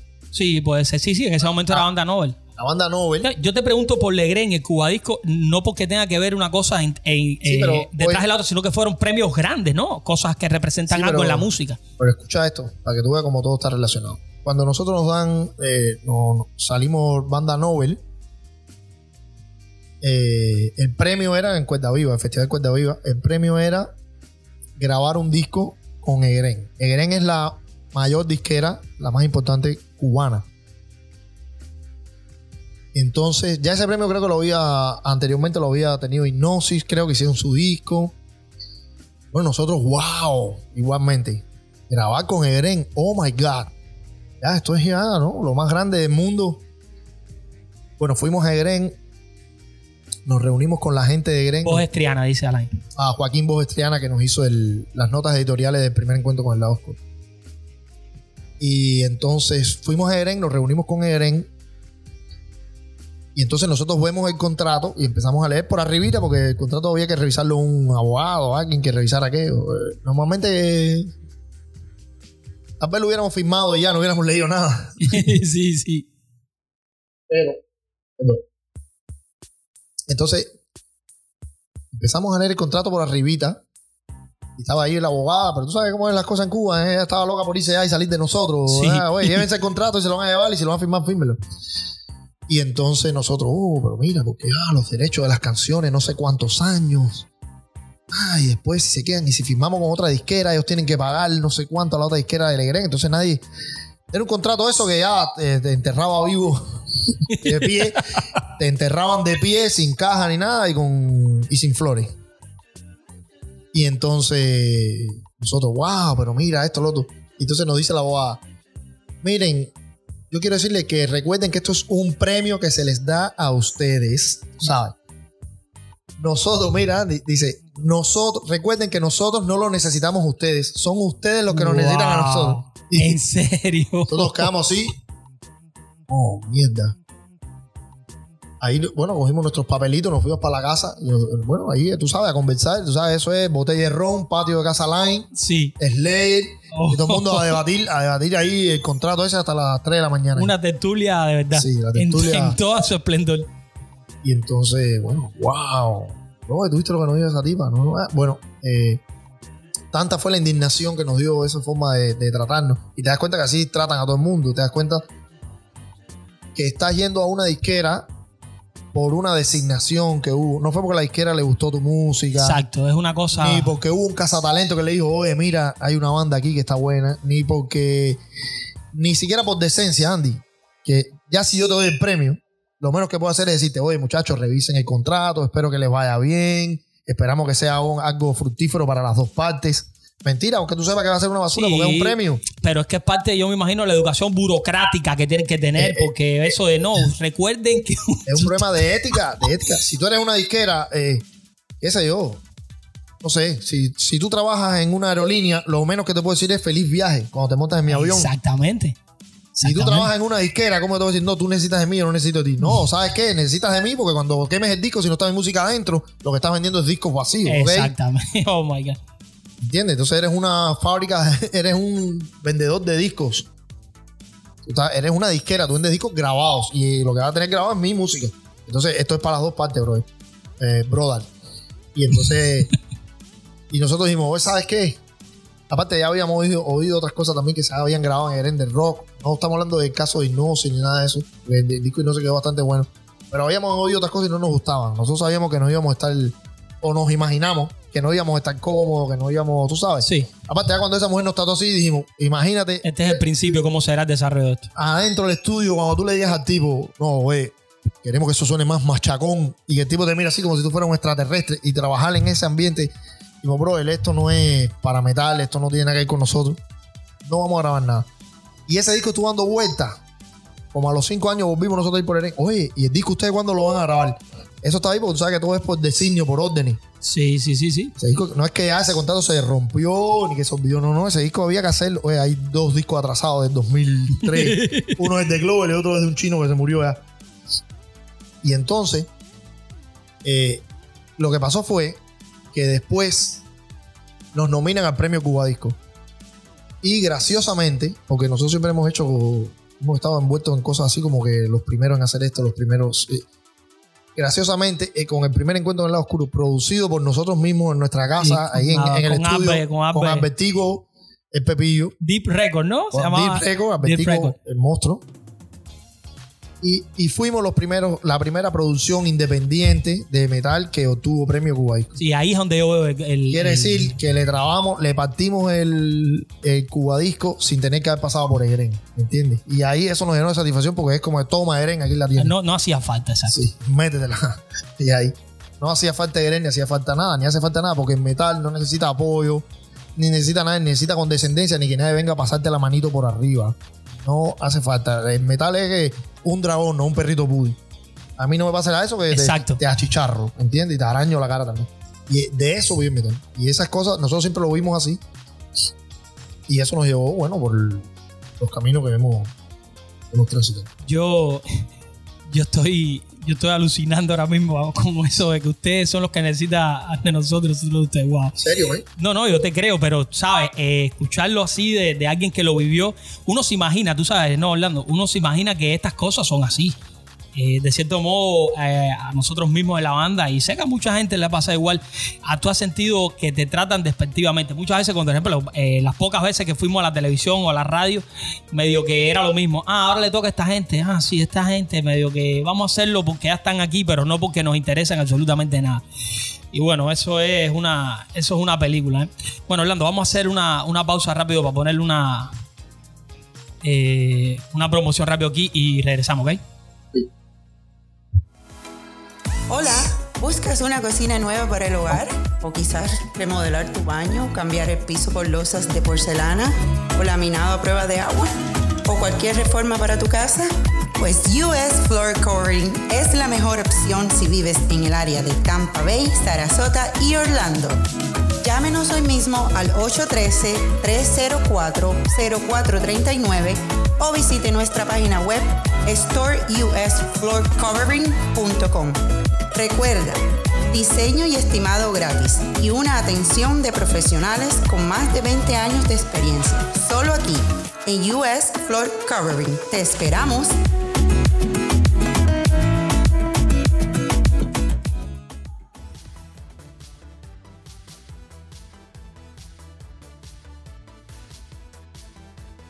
Bueno, Oli, entonces, eh, retomando, la, retomando la conversación, y para caer en el punto que le da quizás eh, eh, el, título ¿no? a, este, a este episodio del podcast, a mí me interesa mucho que tú nos cuentes, que de cierta manera lo has hecho ya en todo lo que hemos hablado, pero ahora de, de mejor de mejor forma, ¿no? Eh, más, más explícitamente qué fue lo que pasó con Clover, Orlando y otras bandas, ¿no? Como Escape, Hypnosis, que los acabas de mencionar, eh, que de un momento a otro se desaparecieron de la escena cubana. Y, y- lo más triste de esto fue que quizás la gente que estamos más cerca o más familiarizados ¿no? con esto, eh, sí supimos eh, lo que había sucedido de cierta manera, quizás no tan profundamente. Y aquí aprovecho para pedirte, ¿no? Que si puedes que nos expliques qué fue lo que pasó, porque la gente de provincia fuera de La Habana sí se quedaron completamente perdidos. Yo recuerdo que nosotros íbamos después a tocar y nos preguntaban, oye, ¿dónde está Clover? O, ¿Y qué pasó con Hipnosis? Porque todos ustedes, todas estas bandas y algunas otras, ¿no? Eh, tienen todavía un público y una cosa que quiero, quiero dejar claro, tienen aún en Cuba un público brutal en toda la isla. Y más ahora en estos tiempos que desgraciadamente no hay eventos, no hay conciertos, no hay festivales, nada. Nosotros ah, cuando comenzamos estábamos hablando de las peñas, que si en el Pedregal, que si en La Ceguera, que si en no sé dónde, que si en Marcín, que si la Rocoteca, los festivales. Yo me atrevo a decir con toda seguridad ahora mismo, porque mucha gente de Cuba me, están, me escriben y me dicen, eh, literalmente no existen espacios y no existen bandas ahora mismo. Hay muy pocas bandas, hay muy pocos espacios y quiero que nos digan, ¿no? Eh, ¿Qué fue lo que pasó, Orlando? ¿Qué pasó con Clover y, y muchas de estas bandas? Que yo sé que, que coinciden de cierta manera en las razones. Sí, mm, bueno, yo, yo puedo hablar por Clover, no quiero hablar por las demás bandas porque entiendo que con las otras bandas que me dice mm, sucedió algo que es, un tema delicado no sé si ellos lo Sí, quieren sí, claro. No, no, no, tranquilo. no sé si ellos lo quieren hablar o, o de la forma que lo quieren hablar. Pero bueno, sí te voy a hablar de Clover y te puedo decir algo de alguna cosita de ellos también. Mm, algunas de estas bandas de metal, recuerden todos que salieron, salieron de gira. Salieron de gira y, y nunca más regresaron. Eh, algunas bandas decidieron, después de una gira que, que se, que se continuó, pues no regresar. Todo su derecho de intentar continuar su carrera en, otro lugar. Pero en el caso de Clover no fue así. Nosotros, mm, precisamente, esto del, lo del Cubadisco mm, nos llevó a replantearnos todo. Cuando ya, ya te digo, cuando recibimos el premio Cubadisco, nos quedamos así como que, bueno, ¿y ahora qué? Vuelve el ciclo otra vez a, los mismos festivales, a las mismas cosas. Ahora vamos a grabar otro disco para volverlo a llevar a la Luca, para volverlo a llevar a Cuerda Viva, para volver a tratar de coger otro Cubadisco y así cuántos años más. Te das cuenta que eso va a ser toda tu carrera. Eh, dentro de 20 años, ¿dónde estamos? En lo mismo. Ahora viene un festival, ahora viene el otro, ahora viene el Cubadisco y, ya, ya, sencillamente ya. Y entonces, bueno, eso nos llevó a, replantearnos todo y a... Realmente nos sentimos muy, muy, muy... Fue un momento difícil porque nos, ah, nos sentimos con muchas dudas. Entonces, bueno, en algún momento, en alguna conversación dijimos, bueno, brother, eh, todos, muchos de la banda teníamos una situación, digamos, migratoria. Teníamos algo, todos, todos teníamos más o menos alguna posibilidad de, eh, de emigrar en un futuro. Muchos, incluso que se podían haber ido mucho antes y no lo hicieron por seguir con la banda, por estar junto a la banda. Pero en sentido general, todos más o menos teníamos la posibilidad de irnos del país. Entonces dijimos, señores, y aquí no va a pasar más nada. Y aquí no hay más nada que hacer. Vamos todo el mundo a irnos del país como como lo teníamos previsto de manera separada, pero bueno, vamos a hacerlo ahora con un plan. Sí, exacto. Vamos a irnos todo el país y nos reunimos. Cuando nos podamos reunir y volvemos a, organizar la banda otra vez. Y, y ahí seguimos nuestra carrera en otro lugar porque aquí no va a pasar más nada. Esto es Cuba Disco Festival, Festival Cuba Disco Piña Colada, Cuba Disco Festival, Festival Cuba Disco Piña Colada. Exacto, es un círculo ahí que no sale, ya no, no produce más nada. Eso toda la vida. Botellas de ron más, botellas de ron menos. Y entonces fue lo que hicimos en como 2010, creo que fue algo así, o 2011, algo. Yo creo que en 2010 fueron los últimos shows, me puedo Ya yo no estaba. Yo estaba allá fuera del país y hicieron unos shows. Me acuerdo que tocó el baterista de Hipnosis. Sí. Me cubrió ahí. Nosotros tocamos con Clover en el Maxine ya con Alain tocando la batería. Sí. Yo me acuerdo que él hizo algunos shows, no sé cuántos, pero hizo algunos shows. Buenísimo. Un baterista hay poco, yo no soy yo no soy ese tipo de baterista tan bueno. Él es mucho, mucho mejor que yo. Y es un gran honor que, me, haya, tocado ahí en mi puesto algunos shows. Buenísimo. Y entonces, nada, ellos hicieron ahí sus shows. Los muchachos que quedaban en Q. Igual ya no era lo mismo porque bueno, ya no estaba yo, me lo dijeron, no se sintieron igual. Sí, sí, el feeling era completamente diferente. Ya, eh, la banda siempre fue más que una banda, tú sabes, como todo, como casi todas las bandas. Cuando no estás haciéndolo por dinero, el 99% de las veces lo estás haciendo por amistad, hay cariño, hay respeto. Entonces, bueno, cuando se va un integrante, las cosas cambian. Mira, aquí nos está diciendo eh, los Imagua, Scriptorium, dice Agonizer, eh, Ancestor, Escape y Scriptorium salimos al no sé mencionar el nombre, SXW, no sé qué, Festival en Austin y decidimos quedarnos. Ese fue el caso de ellos. ¿eh? ¿Cuál es? Eh, Agonizer, fue Agonizer, Ancestor. Escape, Scriptorium y Scriptorium, me dice aquí. Ah, Escape. Ok, bueno. E, ellos fueron, estuvieron ajá, en la gira esa que iban al concierto en, en Austin, Texas, y bueno, ellos decidieron quedarse aquí en los Estados Unidos mismo como dice Jimagua. Entonces, bueno, esas bandas siguieron aquí. Eh, entiendo que no han tenido una trayectoria así como estable. Creo que el que más estable ha estado es Escape. Escape que también ha sufrido algunos cambios de integrantes. Eso es muy difícil aquí, muy, muy difícil aquí mantener la banda. De eso vamos a hablar un poquito ahora. Sí. En el caso de nosotros, bueno, sí, estuvimos ahí ya me fui yo, después se fue eh, Michelle, después Michelle, Michelle llegó a Estados Unidos primero que yo, inmediatamente nos mudamos juntos, pues dijimos, eh, siempre dijimos, hay mucha gente que se fueron de la teoría de vamos a vivir y después vamos a reagrupar la banda. Y nosotros siempre dijimos, Michelle, aquí hay que vivir y llevar la banda las dos cosas a la misma vez. Si sueltas una, no vas a poder. Yo creo que cuando estás en marabando, no lo sueltes al otro porque se te va a perder, se te va a ir. Y entonces no soltamos la banda nunca de la mano, siempre ahí aferrados a la banda. Y siempre nos mudamos Michelle y yo juntos. Después, bueno, vino Ojito Camarotillo. Sí. Rentamos un apartamento donde podíamos estar los tres y nos, y nos instalamos los tres. Empezamos ya hacer música aquí, a grabar algunas cosas. Empezamos a hacer conexiones aquí, lo que te está hablando de las conexiones. Ya empezamos a ir a los shows. Hola, ¿cómo estás? Mira, nosotros somos una banda cubana. Ah, mira, oh, esta es la música de nosotros. Chequea aquí en Facebook. Mira a ver. Bam, bam, bam. Y entonces ya eventualmente empezamos a entrar en el circuito aquí de los shows locales. Empezamos a conocer personas, booking agents. Eh, tú ya empezamos a chocar, como se dice en Cuba, a chocar con la bola. Sí, claro. Eh, yo recuerdo que una vez que ya Michelle eh, salió de Cuba para acá, para Estados Unidos, en Cuba se queda Jorge y se queda Line. Bueno, eh, los dos literalmente tocaban con nosotros en Cuba entera. Nosotros, para todos lados, con nosotros los invitamos. Hace poco Ale me estaba diciendo que había visto en, en, no sé en dónde fue, si en YouTube o algún lado, un video de ellos dos en Guanajay, como en el 2016, en el Festival Revolución ese que se hacía, o que se hace, aún no sé. Los quemadores. Y entonces se quedaron con nosotros tocando y yo recuerdo perfectamente que siempre tocábamos el tema ese, ¿no? Cuando nos reunamos, tú sabes, cuando estamos juntos, vamos a hacer la banda, todo esto. Y yo recuerdo, y te lo, te lo comento porque recuerdo también haber conversado en entre cosas y cosas, precisamente lo que estaba hablando, de haber tocado ese techo, que yo lo entiendo perfectamente, y, y no en gran medida como usted, pero nosotros en poco tiempo igual llegamos no a ese punto pero sí supimos, pudimos ver el techo. No llegamos al techo, pero pudimos ver el techo y si hubiera pasado uno o dos años más, lo hubiéramos tocado igual a la velocidad que estábamos. Y entiendo que es frustrante un montón y llega un momento que tienes que decidir qué hacer, ¿no?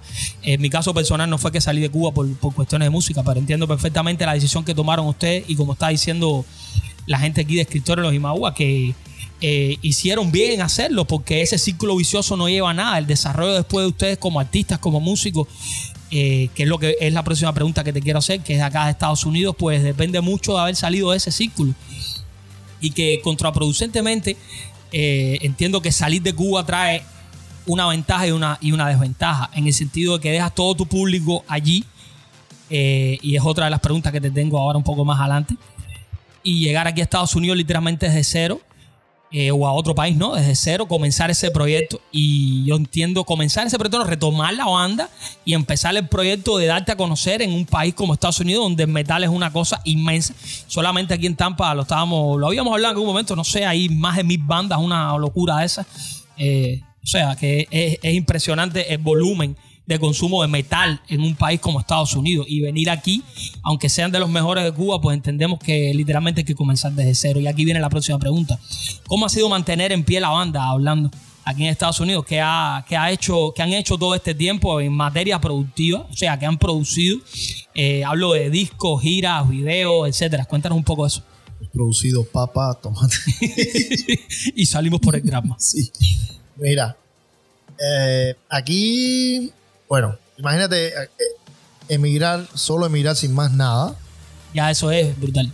Es la cosa más brutal del mundo. Ahora imagínate aquí sin tu familia, extrañando, llorando, sufriendo. Mi mamá, extraño a mi mamá, extraño a mi abuela, extraño a mi perrito, extraño a mi hermano, extraño a mi sobrino. Todas esas cosas, extraño a mis hijos, extraño a mi esposa, todas esas cosas. Y también eh, mañana hay concierto, tenemos que grabar, hay que hacer una sesión de fotos, hay que filmar un video, no conocemos a nadie. Y ahora, ¿cómo le decimos a este tipo en inglés? Porque no sabemos hablar inglés. ¿Cómo le decimos a este tipo que somos un grupo y queremos tocar ahí? Eh, ¿Dónde ensayamos? Hay que rentar un lugar para ensayar. ¿Dónde compramos una batería? Michelle y yo fuimos a buscar una batería a Miami que iban a votar en una camioneta que tenía Michelle al principio, que todavía se está investigando cómo esa camioneta llegó a Miami y regresó en el mismo día. Son cuatro horas, ¿ok? Mira, no, nosotros fuimos a Miami pasamos el puente del el Skyway. Ya cuando tú pasas el puente del Skyway, ya no hay regreso. Nosotros íbamos hablando, tú sabes, imagínate tú, Michelle y yo. Eso es una muela esa, 3 de la mañana, que sé yo qué hora era. Nosotros no, porque mira, que si esto, que si lo otro, que si, este disco, el layer, slim, no, bla, bla, bla. De buena primera, yo, nos pasamos. Ahora como viramos, la virada era como allá, como tres millas para allá, una cosa así lejísima. Virábamos, Sí. Virábamos, volvíamos otra vez. No, porque es ley, porque era de buena primera. No, bro, y nos pasamos otra vez. Así nos pasamos como dos o tres veces. De no sé dónde nos pasamos, que teníamos que regresar. Nosotros no sabíamos ni para dónde iban. Bueno, llegó un punto dice Michelle, hacer, si nos volvemos a pasar, se jodió el grupo, ni va a tener. y ahí nos callamos, cállate, cállate, cállate. Ah, es esta salida, y ahí cogimos la salida. Mira, dice Iber, dice Iber. Y te mando un saludo. Dice Sí, bueno. aquella camioneta estaba brutal. Yo recuerdo la camioneta, ¿eh? Sí, claro, una camionetica de esta chiquitica, Nissan. Camino al terror. Sí, camino al terror. Eh, Saludos para ellos. Oye, brother, y fuimos para allá, para Miami. Que nuestro amigo Marcel nos escribió, oye, aquí hay una batería, un socio mío que no la quiere. Y nosotros estuvimos buscando una batería, una batería esa del grupo Los Yoyos, una, Oh my God. una batería esa super ultra elemental. Mira. no, brutal, brother. Los yoyos. Nosotros fuimos hasta Miami, recogimos la batería, fuimos a casa de mi familia, allá en Miami. Estuve ahí en casa de mis primos, con mis tías, que me quieren mucho. Que bueno, ahí pasamos el día. Oye, quédense aquí, no se vayan manejando para Tampa. No, nosotros vinimos para Tampa en el mismo día, bro. Estamos hablando de eso fue.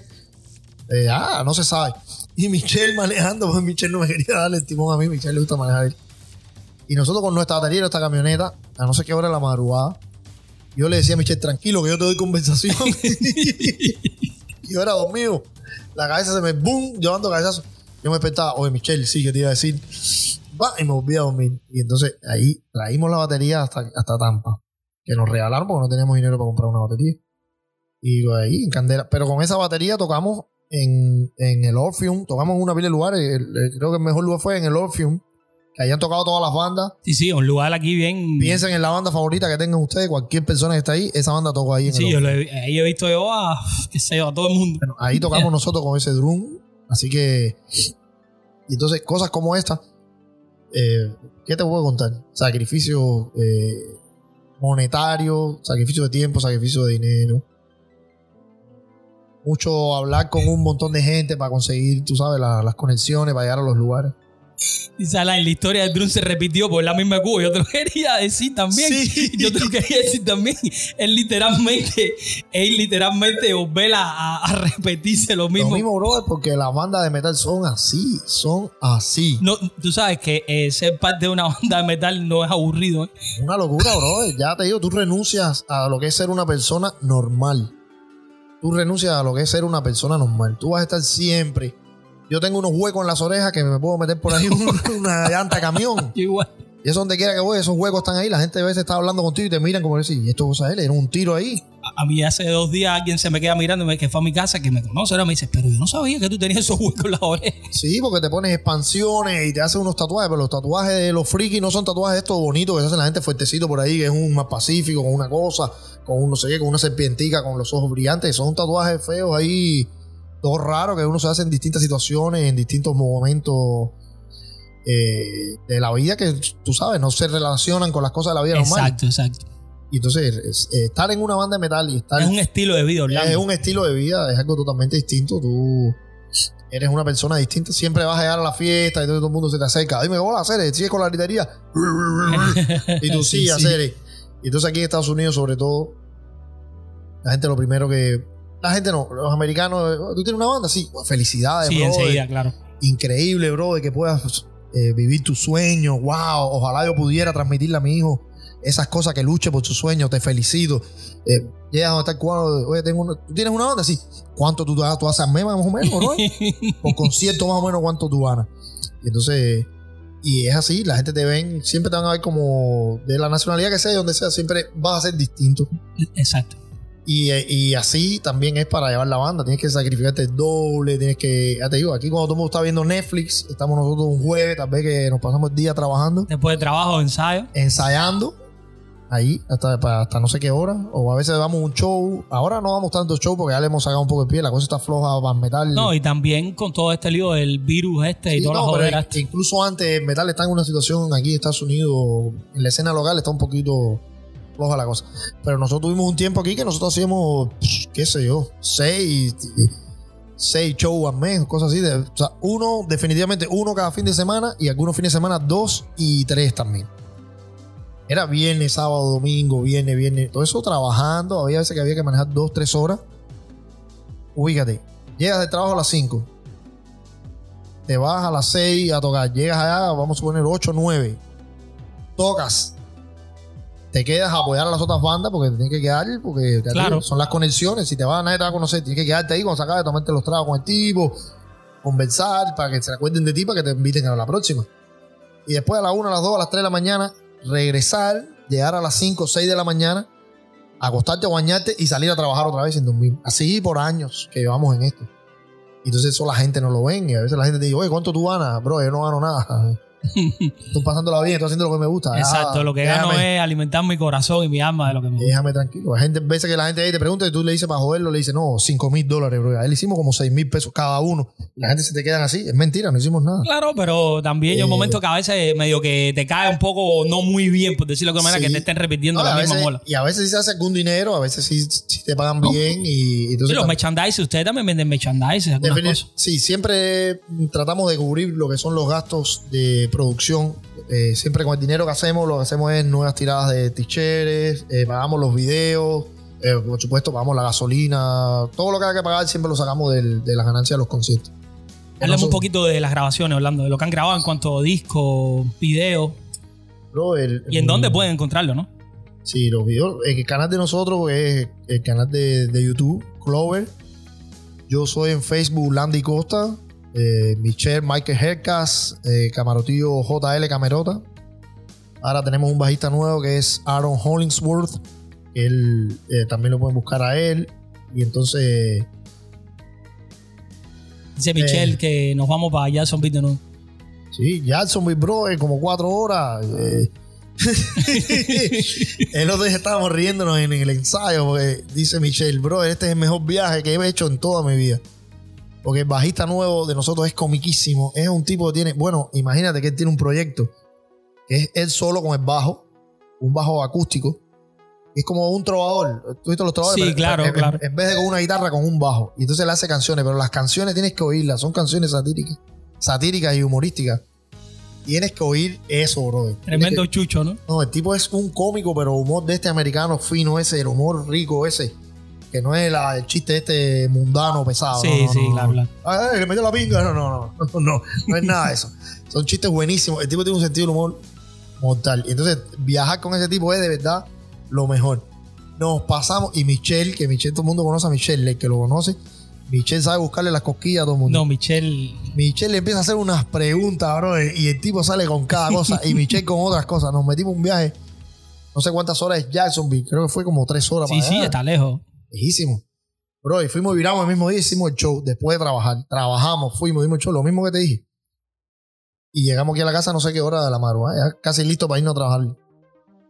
Y pero manera de reírnos con este, con el bajista, con Aaron, porque es comiquísimo. Y Michelle, cuando se junta con él, son letales. Entonces, bueno, aquí yo estaba buscando. mm, ah, en aquí, bueno, eh, hemos hecho, no hemos grabado tanto aquí como, el- como grabamos en Cuba.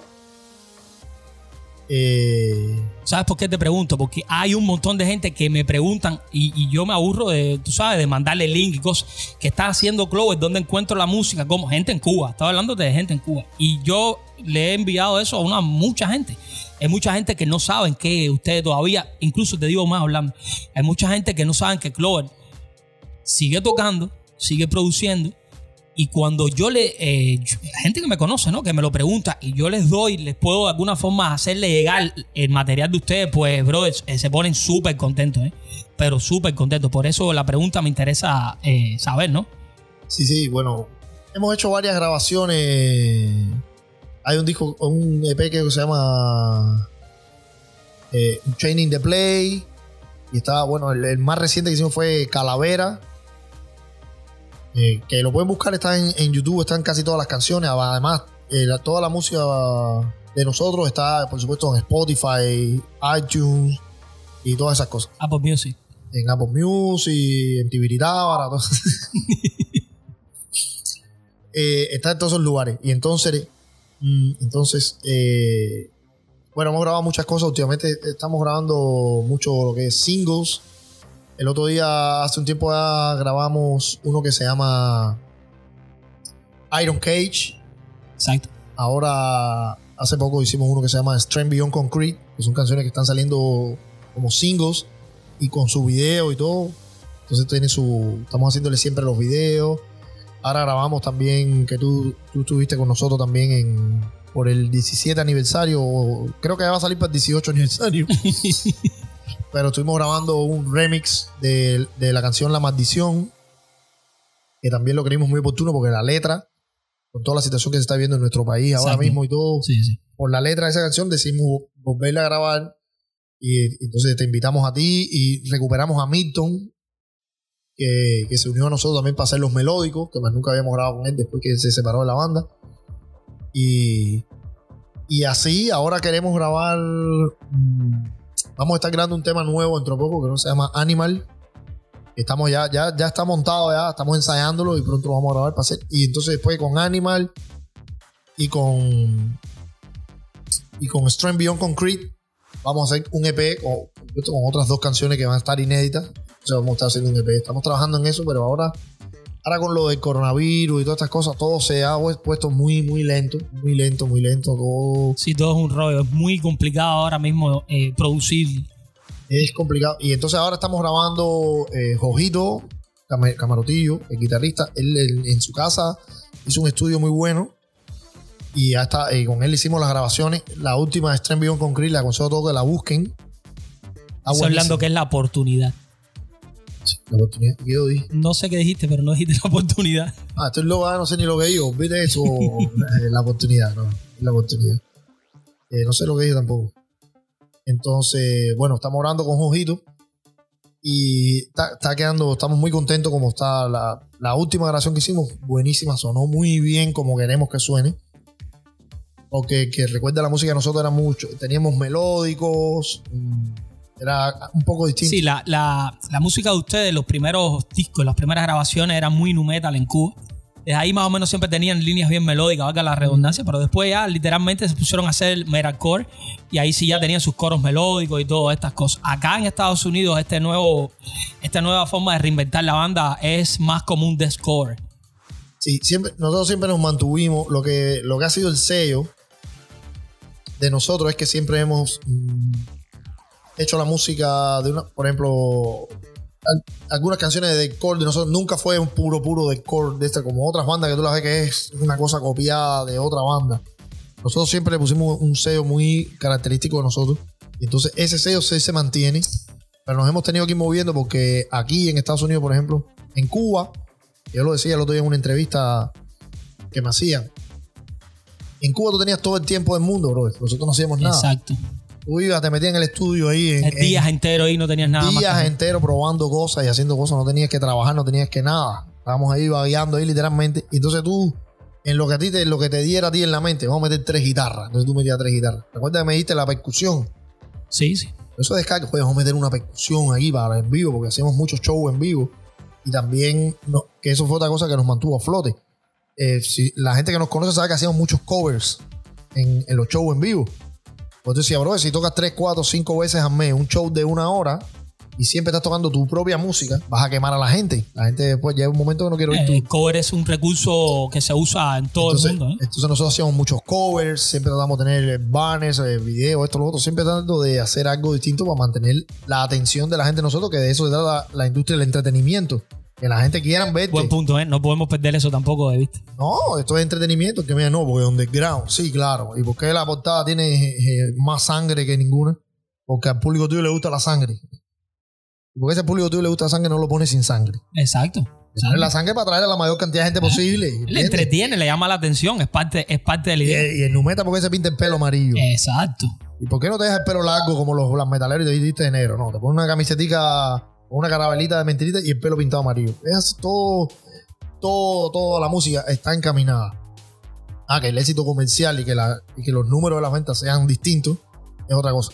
Pero todo el mundo quiere atraer la atención de una determinada, de un determinado sector de, la- de las personas a tu música, la que sea. Aunque sea la música más brutal, Tú quieres que te oigan los tipos más brutales. Tú no quieres que te oiga todo el mundo, tú quieres que te oigan esos.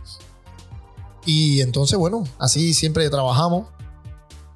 Tratamos de hacer eh, tanto a nivel musical como a nivel ya eh, de los shows en vivo, tratar de, de hacer cosas distintas para atraer al público. Y en el caso de ahora en, en Estados Unidos, ya no teníamos las tres guitarras, ni teníamos todo ese tiempo del mundo para estar ahí experimentando cosas, lo que se nos viniera a la mente.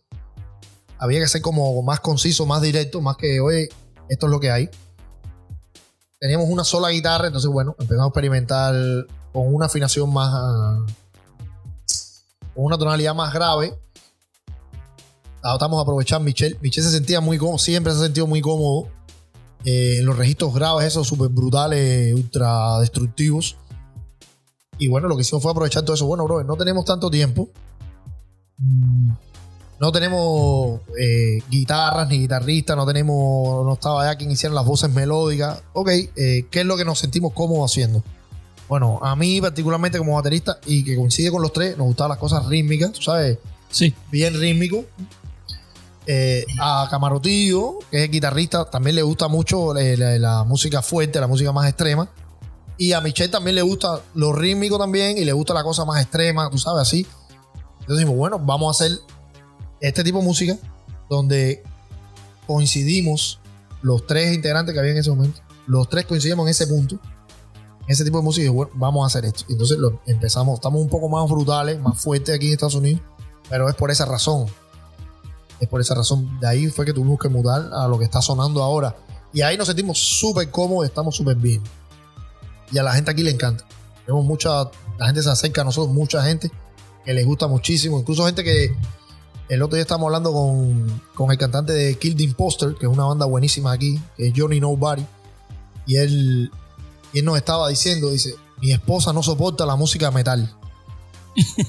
dice, mi esposa no soporta la música metal ni la mía propia. Y dice que les encanta la banda a ustedes. Yo no entiendo eso. Y nosotros, wow. Te das cuenta que es que- porque, tú sabes, tenemos como una, un acercamiento distinto a la música. Claro. Y en vivo, sobre todo, se ve. De una manera distinta y mucha gente que le- eso le atrae. Ok, de- déjame, déjame aclarar algo. A la gente que está en vivo, el, el show se terminó porque se excede, tiene como dos horas excedido y ya se excedió. Entonces tuve que volver a retomarlo. Por favor, el link páseselo a la gente que estaba o si pueden, ¿eh? Ok, gracias. Estamos pasados. Estamos pasados ahí. Oli, eh, proyectos que tienes aparte de Glover. Aparte de Glover, bueno, un proyecto que es construir un mundo mejor para mis hijos Un mundo más verde. y un mundo más verde. Eh, ahora mismo estamos mm, contigo mismo, que zorro eres, bro, eh. Ah, Te la eh, tenía escondida. es horrendo. Eh, estamos trabajando con Andy, con Andy aquí presente y también con Alain en un proyecto que se llama, creo que se llama Living a Palo. Living a palo. Primera vez que se da el nombre. Primicia del nombre. Primicia, claro, todo el mundo ahí, agárrese de la mesa que lo que viene es candela. Eh, Living a Palo es un proyecto mm, donde estamos haciendo música que hemos, los tres, tanto Alain, Andy como yo, tenemos hace mucho tiempo en la mente, locos por hacer, que por una razón u otra no hemos podido concretar y bueno, al final ya tenemos una canción que está a punto de salir, está grabada y todo, está el video está filmado, pero bueno, vamos a ir, va- vamos a editar el video para que salga ya el proyecto. Entonces estoy en eso, no tengo tiempo de más nada. Ojalá tuviera tiempo, me gustaría eh, poder hacer un poco más diferente a la música que hago con Chloe. Ya son como 18 años, no, ya son como 20 años. Sí, sí, por ahí. En la machaca esta eh, de chin, chin, chin, y que me encanta, a mí me encanta, pero tú sabes, también hay otras cosas que quiero hacer. Claro, siempre está la inquietud de hacer algo que. Sí, sí, sí, hay otras cosas que quiero hacer y otras cosas que se me ocurren que tú sabes que en el formato de Clover no, no caben. Y bueno, pero ahora con Living a Palo espero que podamos grabar algunas cosas buenas. La, la- la canción que hicimos está bastante buena, estamos contentos y vamos a ver. Vamos a ver qué pasa con eso. Bueno, Orlando, quiero, quiero hacerte una pregunta clave y una de las que más me interesa que la gente escuche su respuesta. Porque hemos hablado aquí, hemos dado un recorrido largo de Clover hoy y estoy súper contento con eso. Todo lo que han hecho en Cuba, todo lo que ha pasado, lo que lograron en Cuba. por qué la banda se, se desintegró en Cuba y se vuelve a reencontrar acá en Estados Unidos. Las producciones que han tenido aquí en Estados Unidos, entre otros temas más. Pero hay un punto también que es este que viene a continuación, que a mí me interesa muchísimo, precisamente porque por lo que te contaba antes, porque hay mucha gente que me pregunta, que quieren saber. Eh, y bueno, es un poco complicado, pero a la vez no lo es. Y te explico por qué. La pregunta es la siguiente. ¿Han intentado, ¿Han intentado ustedes regresar a Cuba para ofrecer algún concierto al grandísimo público que tienen en toda la isla? Bueno, siempre desde que, desde que nosotros vinimos, siempre la idea fue en algún momento regresar como, bueno, algo natural. Era a tocar. Dice, dice Michelle, dile que hable del, proyecto de rap. Sí, oye, no, sí, la gente rap, yeah, yeah. Mira, un proyecto de rap que tenemos Michelle y yo, se llama Asesinos de... Asesinos de rap. Asesinos del rap. Mira. Eh, bueno, nosotros siempre tuvimos en mente regresar, pero obviamente, bueno, tenemos que reagrupar la banda, grabar algo, tú sabes, estar listo, pues no es regresar por regresar. Estar listo, todo. Entonces pasaron ya los años y hace como yo no sé si será dos años por ahí, empezamos un proceso, bueno, a alguien eh, que empezó a trabajar como representante de nosotros en Cuba. No voy a mencionar el nombre porque no sé. No sé si ella quiere que se, que se diga el nombre o no, pero bueno. Eh, alguien a quien le estamos muy agradecidos porque nos puso bien cerca de haber regresado. Y entonces ella fue a la agencia de rock y bueno, buenísimo. Ahí habló con María a María en ese momento. Oye, María, los clubes quieren volver. María siempre se va muy bien con nosotros. un gran cariño a María. María, wow, Clover, sí, cómo no, oh my god, seguro, claro que sí. Eh, María, super nice, super bien. Nos dio todas las luces, todo lo que hay que hacer. Ustedes saben, imagínense para tocar en Cuba, ya tú sabes.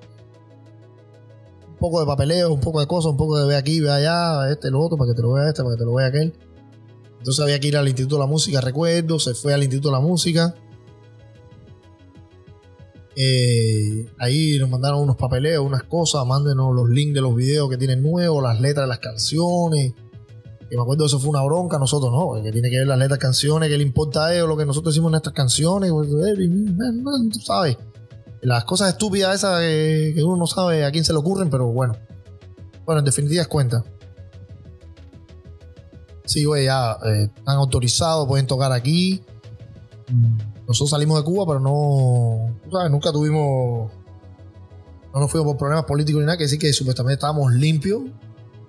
Ok, bueno, todo perfecto, no hay ninguna, ningún motivo para decirle que no. Además, metalero, eh, bueno, sí, los peludos, sabes que nosotros siempre. El metal siempre lo han dicho, lo han dado por loco. Bueno, perfectamente, todo se cuadró. Nosotros, bueno, parece que vamos a ir a tocar a Cuba. Y entonces después cuando regresa ese papeleo, cuando ya todo eso se termina, ya se había ido María. Entonces había otra persona eh, cuyo nombre no voy a mencionar, que, se puso al frente de toda esa situación, amigo de nosotros, personal, colega, como, dicen los reggaetoneros, colega de género. Sí. Por años y años y años, gente muy respetada, que nosotros respetamos muchísimo, que nos respetaba muchísimo a nosotros que pasó trabajo con nosotros ahí, sacrificio con nosotros ahí, codo con codo, que se tragó el mismo bombo que nos tragamos nosotros y pasó todo el mismo trabajo que pasamos nosotros y pasó por todo el suficiente, el, el perdón, pasó por el mismo por todo el proceso que. Sí, todo el proceso que conlleva hacer toda esta música. Lo mismo que hemos hablado anteriormente, toda la música y todo. Una persona que pensamos que íbamos a pasar como, como pasó con María, que iba a decir, wow, los cloves, no. No, seguro, al momento, vengan para acá. Y esa persona eh, trató malísimamente mal a nuestra representante, la trató mal.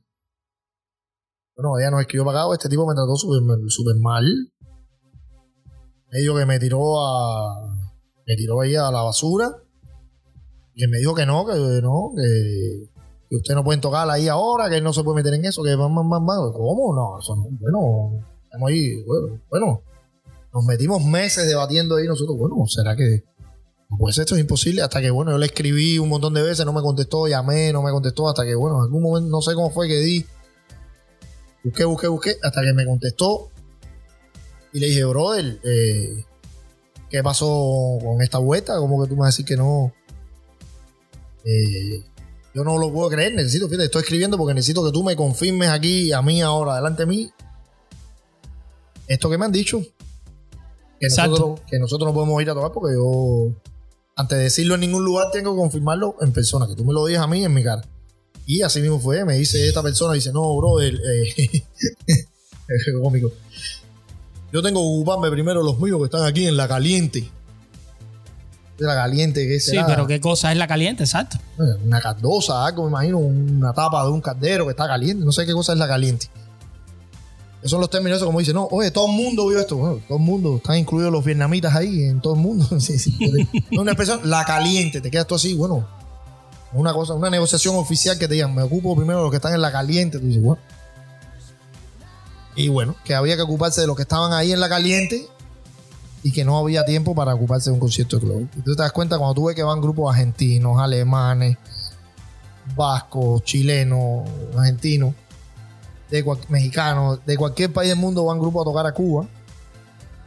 Y entonces ves que nosotros, que fuimos fundadores de la agencia de rock, bla, bla, bla, premio Cuba, todas esas cosas que hemos hablado aquí, Sí. Y te dicen que no hay tiempo para ocuparse de un concierto de club, que hay que ocuparse de los que están ahí en la caliente. Entonces, bueno, les deseamos una feliz estancia en la caliente a él y a todos los que están en la caliente. Que nosotros seguimos aquí en la fría y ya no queremos ir a la caliente nunca, porque en ese mismo momento dijimos, bueno, vamos a esperar un tiempo. No, tiempo no. Nosotros no queremos, a la caliente no queremos ir nunca más a tocar. Mientras, por- mientras, Dice, mientras las cosas funcionen así. claro, dice Michelle que esa persona fue Raúl Torres. Sí, oye. Ojalá que sigan en la caliente 62 mil milenios. Wow. Sí, eh, y esa fue la situación. Lo teníamos todos los papeles, todo, todo para ir a Cuba. Era nada más decirlo, oye, sí, vengan para acá, ya, ¿cuándo quieren tocar? El 25 de abril, ponerlo en programación. Y el 25 de abril, oye, Globo, el 25 de abril. Y abrir las puertas. Y porque le salió de donde le salió a una persona, para que tú veas cómo funcionan las cosas en nuestro país, a una persona, pasó por encima del Instituto de la Música, pasa por encima de todo. Porque además, cuando tú tienes los grados, cuando tú tienes esos grados, Sí, cuando tú, cuando tú no eres civil. sí, cuando tú tienes esos grados que tiene esa gente, tú puedes hacer ese tipo de cosas. Y eh, no, Robert no puede venir. Entonces, bueno, ahí nos dimos cuenta que igual vas a Cuba, te gastas un montón de dinero en pasaje, en transportar tus equipos, llevas, tú sabes cuando uno Claro, va, porque todo, esa es la otra, la logística completa la iban a poner ustedes. Sí, llevas para allá una pila de donaciones de cuerdas, 500 mil cuerdas, mil púas, no sé cuántas baquetas, platos, todo eso para dejarlo allá. Te gastas 5 o 6 mil dólares en cosas que vas a dejar allá regaladas y que vas a perder. Y cuando es ahí, el día del concierto se te va la luz, o llega y te dicen, oye, el concierto está suspendido porque el ministro de no sé qué dijo que, que esta área aquí de la víbora está cerrada ahora, no se puede tocar. Sí. o Cualquier cosa, te das cuenta que cualquier cosa esa nos pudo haber pasado. Ahí nos dimos cuenta y dijimos, bueno, gracias a Dios que pasó esto y nos dimos cuenta del error que íbamos a cometer de haber ido a tocar a Cuba. Nos duele porque el público cubano, que es el público de nosotros, no es que ni que sea mejor ni peor, es el de nosotros. Gente que creció con nosotros, amigos, gente que eh, estuvo años yendo a los conciertos, que compró nuestros discos, que los queremos mucho, los apreciamos mucho todo lo que hicieron. Y te das cuenta que no, no puedes ir a tocar para ellos. Pero gracias a Dios que sucedió así. Porque ya te digo, puede pasar cualquiera de estas cosas. Te das cuenta que puedes ir ahí y ya te digo, se fue la luz, el audio se Sí, cayó. sí. Cualquier cosa de esa puede pasar porque no existe nada, nada que garantice Que garantice que va a salir, va a salir como tiene que ser. que, que regrese Clover o que regrese Skate o que regrese Hipnosis o que regrese cualquiera a tocar allí. Eso no garantiza que va a haber un buen concierto, que va a ser un show bueno. Los Sepultura, nosotros estuvimos cuando Sepultura estuvimos eh, ahí con ellos. Nosotros estamos en VIP hablando con ellos ahí. Y los Sepultura hasta el último segundo, no más el último minuto, hasta el último segundo no iban a tocar. No iban a tocar, no querían tocar porque era un desastre el Un audio. desastre, el audio estaba pésimo. Era todo. Los tipos no querían tocar. Hubo que, como- hubo que se le tuvo que arrodillar ahí todo el mundo. Se le tuvo que arrodillar a esa gente para que tocaran. Y son sepultura. Ubícate, Clover. Lo fácil que es llegar y tumbar un catáver y decir, eh, Se acabó esto, muchachos. esos locos aquí no van a tocar. Túmbame, Combat. Ya. tumba la luz ahí, ponle a las 12 de la noche. Y te das cuenta que esas cosas pudieron haber pasado y nosotros nos dimos cuenta y dijimos, bro, ¿en qué nos hubiéramos metido? Entonces, mm, ni nos pusimos bravos con esa persona ni nada porque nos damos cuenta que, bueno, está donde tiene que estar, donde se merece estar y está en la situación que, que se merece estar por ese tipo de pensamiento, ahí se le deseamos que esté ahí Claro, mucho- claro, su- muchos, su- muchos años. Su villa, su villa y su casa en Guanao garantizado gracias al trabajo. ¿eh? Y entonces te das cuenta que, que lo que pasó quizás fue algo que, que lejos de que nos duela, nos duele porque no fuimos, ya te digo, quizás fue algo beneficioso. No haber ido. Hubiéramos sufrido una decepción muy grande. Mejor sufrirla así por Sí, claro. de lejos antes de que pase que ya después que pase. Así que eso, es- eso es lo que pasó. Todo el mundo sabe mm, ya lo que pasó. Bueno, Yo, yo sé por muy, bueno, muy de cerca, que por supuesto son ustedes mismos que viven acá, pero también sé muy de cerca de Cuba, que de cierta manera, eh, tú sabes que en Cuba todo se riega un poco. Ya, ya había mucha gente en Cuba que estaba al tanto de la situación, de- por lo menos que se, ya estaba el rumor de que Clover viene, viene Clover, o puede venir Clover. Habían varias gente ya que estaba al tanto de eso por, la, por X o por Y. Eso, entonces, pero a mí lo que me pasa, Orlando, y, y lo sabes muy bien, y, a mí sí me hinca y me duele bastante porque esta persona que estamos hablando, que no vamos a decir el nombre, en lo personal, el único problema que tuvimos nosotros como banda en Cuba fue precisamente con esa persona y con su banda en Cuba. Un problema súper desagradable que fue oh, a todos los niveles, ha habido y por haber después. Y que yo sí no me voy a morder la lengua para decirlo, que él sabe quién es. Que yo sí me resingo en su madre, literal, a los friki, así te lo voy a decir. Y me dolió mucho lo que pasó con ustedes después porque me lo cogí para mí de cierta manera por lo que había sucedido años anterior conmigo. Eh, yo sí siento mucho dolor por eso y mucho dolor sobre todo por el público que está en Cuba. Y es muy triste que hayan personas tan desagradables como esta que no, que no sean capaces de poner por un, por, en, en- en algún momento solamente el sentir y el gusto de ese público al cual él también le debe toda su carrera por delante de sus grados para que estas cosas como el regreso de Clover, como el regreso de Hipnosis, de Skate, de un montón de, un montón de músicos cubanos y no solo de rock, sino de otros géneros, regresen a Cuba a tocar para su público, no se den por culpa de personas tan resentidas. Y que a la larga yo por lo menos creo que se alegraron mucho de que muchas de estas bandas como ustedes se hayan ido de Cuba pensando ellos que se iban a quedar con todo el majar y lo que ha sucedido es que la escena rockera en Cuba literalmente está en el punto más bajo en los últimos 20 años. Me atrevo a decirlo con toda seguridad de esto. Sí, alguna de. Yo no sé si las otras bandas, ya te digo, no hablo por las demás. No sé si las otras bandas han hecho las gestiones para regresar. Eso no lo sé. Pero muchas de estas bandas que vinieron y algunos músicos que vinieron también con estas bandas que no eran las bandas. Habían otras bandas también que eran de élite, pero no, no es de. No es sorpresa para nadie que Hipnosis, Escape, Ancestor, eh, también, bueno, Clover, nosotros que nos fuimos también. Éramos las bandas que estábamos, era el top 10. Claro, ahí donde está la cosa, que era, era, era lo que mantenía, era la espina dorsal realmente, lo- donde, donde, donde reposaba el, el metal en Cuba. Entonces, el problema es el cambio generacional, porque en Cuba hay bandas muy buenas, buenas, buenas, buenísimas, eh, que todavía están ahí. Pero, por ejemplo, nosotros, Clover era como los que venían detrás de Hipnosis y Escape. Después, detrás de Clover vino como decir médula, vamos a suponer, no sé. Ma- Poniéndolo en una, eh, tú sabes, como en retrospectiva de, de- de Entonces, cómo fueron eh, llegando a la escena. esta gente de Hipnosis también eran los que venían detrás de Agonizer. Entonces, eso es lo que va refrescando la escena, tú sabes. Exacto. Eh, Agonizer tiene su pico de popularidad. Cuando ya Agonizer va bajando el pico de popularidad, porque bueno, ya han sacado dos discos, tres grabaciones, la gente ya no le empieza a salir Hipnosis. Después sale Skate, o bueno, creo que fue Skate primero después no. no, eh, estoy haciendo una. No está en orden lógico, estoy haciendo un Sí, la cronología no tiene que estar perfecta, no pasa Ajá. Va saliendo Skate, no si tienen su momento Skate, no sé, manera va saliendo Clover, entonces se mezcla ya con Hipnosis, con Skate, con Agonizer, con uno. Después va saliendo Médula, se empieza a meter Médula, y así. Después venía The Point, también me acuerdo que The Point, cuando estoy hablando que Sí, sí, cuando comenzó la carrera. aquel de tiempo. Iba saliendo después, después venían ustedes, One Who Bleed, y, es- y así como se va haciendo, y de repente, pero es como, hay como una escala generacional Claro, de la claro, banda tiene claro, claro. su escala de jerarquía que no se puede. No, no, eso no se puede Yo negar. siempre, yo siempre hago un concierto, a mí tú me dices, va a tocar la Onizer delante de ti, o Skate, o Hipnosis, eh, perfecto, por No supuesto. pasa nada, Yo exacto. llegué de último en la cola, Exacto, esas gente son exacto. durísimos. Yo iba a los conciertos de esa gente, que yo, es que yo soy músico y hago mi banda por, por inspirado en lo que hicieron ellos. Exacto. Cuando yo no era músico, me acuerdo yo iba eh, al patio de María y yo veía ahí a bandas como Tribal, veía a Skate al principio cuando era problema. A toda esa gente la veíamos nosotros. Y nosotros eh, tú sabes, esa gente van por delante de ti y es como un cambio generacional. Y de repente, cuando esto sucedió de un año para otro en Cuba, desapareció como la mitad de esa escala Sí, sí, jerárquica. sí, como la mitad, no ni un 20%, ni un 30%, No, no, no. como el 50%. Yo me atrevo a decir que mucho más. Estoy hablando de la escena de la capital, que es la cosa más. No, de la capital mucho más todavía. Tú sabes, que es la, digamos que es el, el- la vara, por decir, de medir de. Sí. Sabemos que hay bandas en otros lugares de la provincia que son tan buenas o mejores que las de la capital y con más trayectoria y todo, pero bueno. Hablando de la zona mía, que era la, la competencia mía.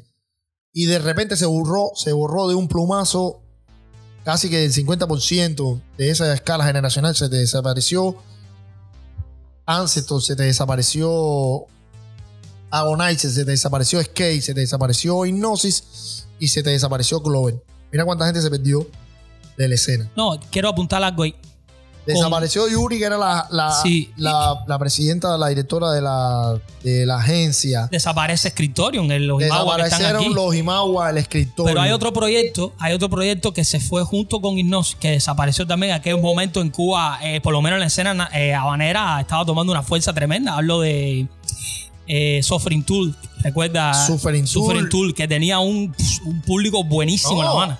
Sí, sí, sí. Y como Suffering Tool, eh, me acuerdo que había algo también que era de Rubio, la gente skate, tenían otra cosa también que no me acuerdo. Oh, sí. Callejeros condenados. Callejeros Condenados, que era un proyecto de punk. de punk. Y entonces, esa, todas esas cosas se desaparecieron en un día. Y ubícate cuántas cosas más hubieran hecho esa gente. Porque igual el Rubio hizo esto, las otras gente hicieron eso, pero nosotros también estamos por ahí haciendo una cosa que se llamaba Johnny Bravo, que era como unas cosas de. Sí, yo recuerdo. Tú sabes, se desaparece un grupo de músicos que, aparte de la- las bandas de ellos, también interactúan con otros músicos No, y los proyectos, claro, claro. Por y otras cosas. Eh, sonidistas. Ahí, ahí se desapareció un bulto de gente de la escena nacional que. Y entonces coincidió también. Ahí, por supuesto, le fueron arriba a la agencia y acabaron con el Marching. El Marching se lo hicieron polvo. eh, y entonces Esa fue la parte que me tocó a mí. ¿eh? mm, desapareció. Fue algo traumático, tú sabes. Es como que le cortes el brazo al, al monstruo, pero no se lo cortes quirúrgicamente con un bisturí y le des punto. Es como que se lo arranca. Y eso se quedó ahí.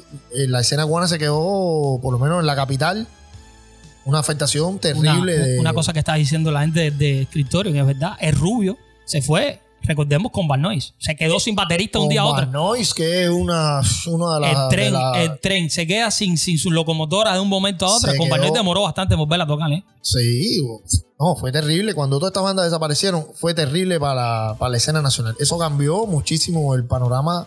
Ahora está levantando otra vez. Estoy viendo que hay muchas bandas. eh, Lo veo por Facebook, en los grupos estos de.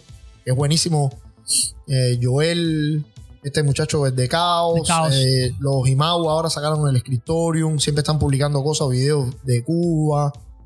Sí, hay, hay, hay varios eh, espacios digitales Sí. que es- hay alguien que yo no sé exactamente quién es, creo que se llama el canal algo de WP, algo que pone muchas fotos y Oh, cosas que tienen que... Santín, Santín Ajá. eh, del- de Pinar del Es Río. de Pinar del Río, que pone un montón de cosas de los festivales en el Pistarrita, en Pinar del Río. Santín, Y, creo que era el Illusion, el, el, el, el fanzine de él.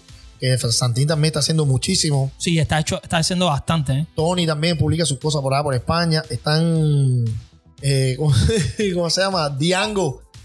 Diango que siempre está poniendo la foto para hacernos recordar los momentos. Tiene a todo el mundo conectado. No, esas fotos están brutales, eso es lo que te estaba diciendo. Esas fotos están brutales. Eso de Diango está brutal. Me encantaría, yo no sé si va a oír esto o alguien que lo esté escuchando que le transmita que haga eso en video, bro.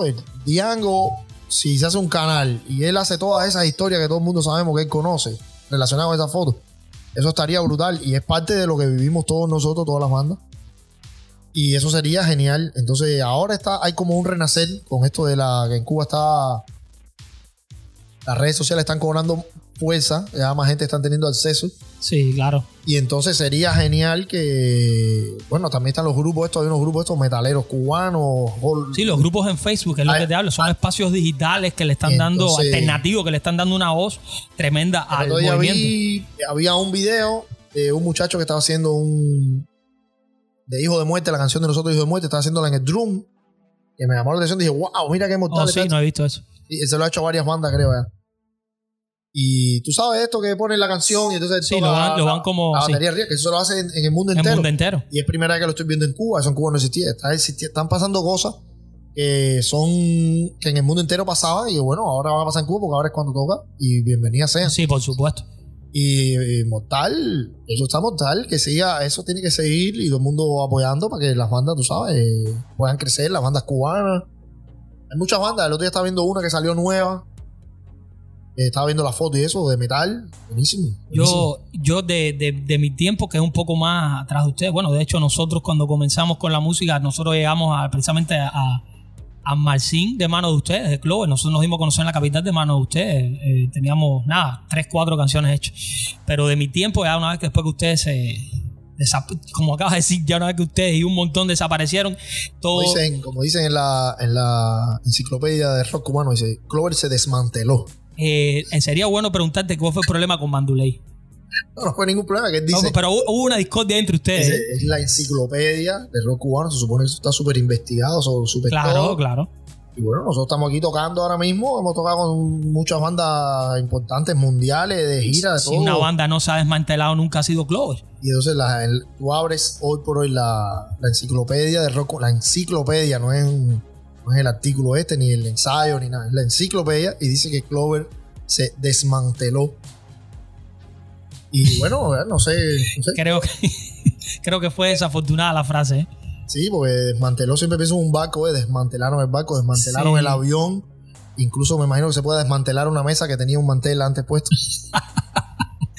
Sí, sí, sí. Pero nosotros desmantelados, wow, bro, no podías abrir Facebook y poner, o Google y poner Clover antes de escribir una enciclopedia. Ah, eh, poner Google, Clover.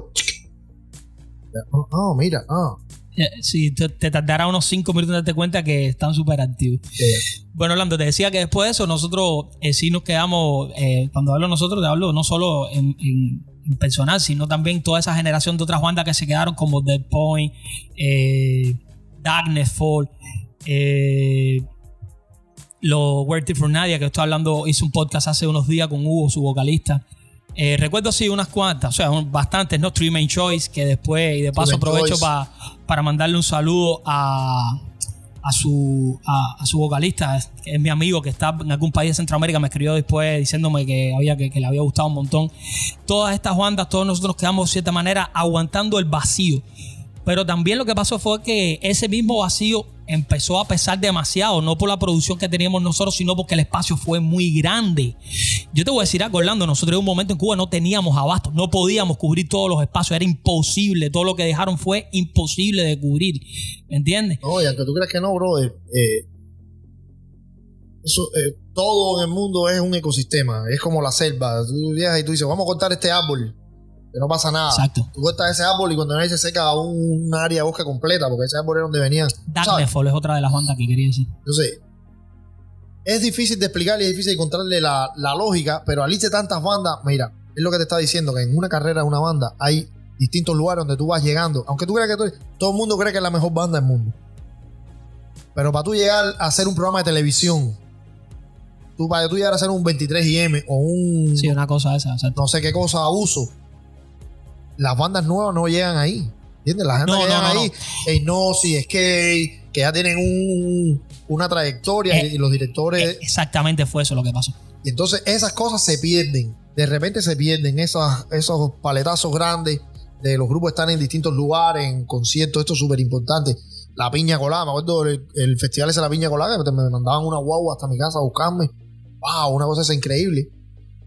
Iban bandas buenísimas. Qué sé yo, cosas así. De repente se te pierden las bandas que todos estos tipos que están en, en las posiciones de poder, digamos así, los tipos, la- estas bandas que estos tipos tenían como fichadas, que son las bandas buenas, las que iban a traer más gente, más visualizaciones para sus programas de televisión, para sus eventos, se desaparecieron.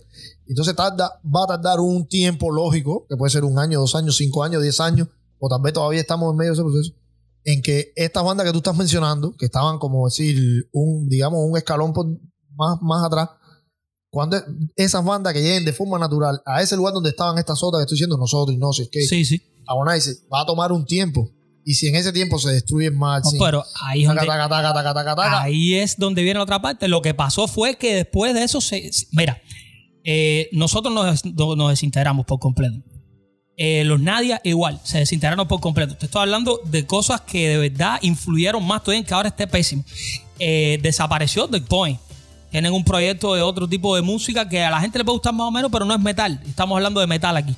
Ok, se fue The Point. Eh, una de las más importantes, que era Stigma DC, incluso que ya fuera de Cuba. Buenísimo, eh, buenísimo. Sí, Stigma, Stigma DC eh, con el sobreviviente cero, ese disco que hicieron, que en, en el mundo entero, en muchos lugares del mundo, y yo después que llegué a Estados Unidos me dediqué más o menos a encontrar, y lo he encontrado, se habló muchísimo de ese disco en medios Ahora. alternativos de, de consumo de rock y de metal en el mundo, sobre todo en América Latina.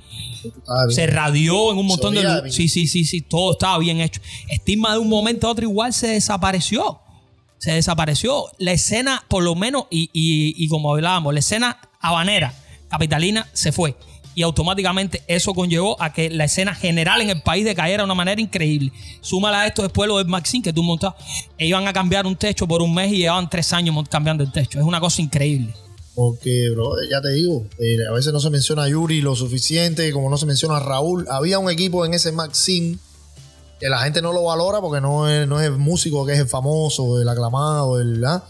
Pero había una gente ahí que estaba trabajando y tenía Maxim, aquel Maxim, bro, el, cuando el tiempo nosotros, tremendo lugar, tremenda sala de concierto, buenísima. Yo pude, yo pude eh, aprovechar parte de eso. No mucho, pero parte de eso. Y la verdad que la diferencia después se notaba, pero brutal. ¿eh? con tremendo equipo de seguridad, tú ibas ahí con todo organizado, tenía, me acuerdo que eso yo no lo he visto nunca, ni aquí lo veo en muchos, hay algunos lugares que sí, otros que no. Me acuerdo que había hasta unos relojes a los lados que te ponía el tiempo, te decían 30 minutos, te Sí, ponían el ahí tiempo, el tiempo. 30 minutos, te- te- había un rigor profesional ahí, estaba súper mortal, era lo único, cuando tú ibas a Maxi, era lo más cerca que tú podías estar de un evento mundial.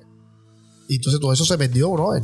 Todo eso se perdió. Ah, estaba bien equipado. Yo recuerdo, y, y corrígeme si estoy equivocado en esto que te voy a decir. Yo, según tengo entendido, parte del equipamiento que tenía en Marcin, es, los mismos Sepultura lo habían dejado cuando fueron a tocar a La Habana. Sí, sí, sí. Y otras bandas también, y donaciones y cosas. Y entonces, eh, el audio que había ahí, eh, bro, el- eso Raúl lo cuidaba.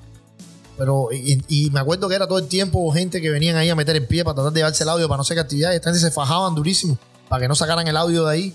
Pero fajado duro. Ahí habían unas broncas durísimas para todo, mantener el lugar. Me acuerdo para que si se querían llevar las luces, que si querían esto, que si querían lo otro, que si querían meter ahí un evento, no sé qué cosa, de tambores, de mil cosas que quisieron meter ahí que al final después las terminaron Sí, la metiendo. terminaron poniendo eso. Las terminaron porque eventualmente eh, iba a ser así, pero ellos se fajaban durísimo, bro. Y había tremendo lugar y estaba todo súper organizado, los conciertos funcionaban. Y todo eso se alteró, ¿eh? Ya te digo, le arrancaron ahí un pedazo de una manera traumática a la escena, eh, fundamentalmente de la capital. Y, al, y el tema organizativo, ya se descabezó en Maxim. Eh, ya te digo, las bandas más importantes se fueron. De las que, por ejemplo, con Van Noy se quedó sin baterista también, con la salida Skate. Y bueno, nos fuimos nosotros también, de que éramos de los Guajiros, sí, del campo. Nosotros éramos el único grupo que no era de Ciudad Habana que, que, que entró en la agencia de rock. Éramos el único grupo que no éramos de La Habana. Que entramos en la agencia. Fueron los primeros. Por suerte, sí, fuimos los primeros no de La Habana.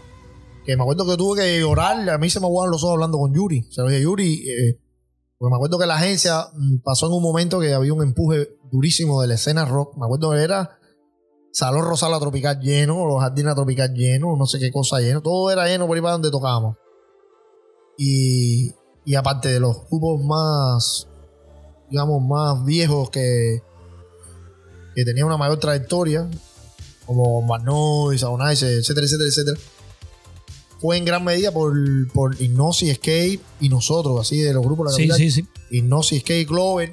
Teníamos, estábamos durísimos en ese tiempo, bro. Ignosi sacaba un disco no, duro, sacábamos nosotros, durísimo. Skate sacaba durísimo. Dábamos los shows, donde había un show que coincidíamos nosotros tres, eso era brutal.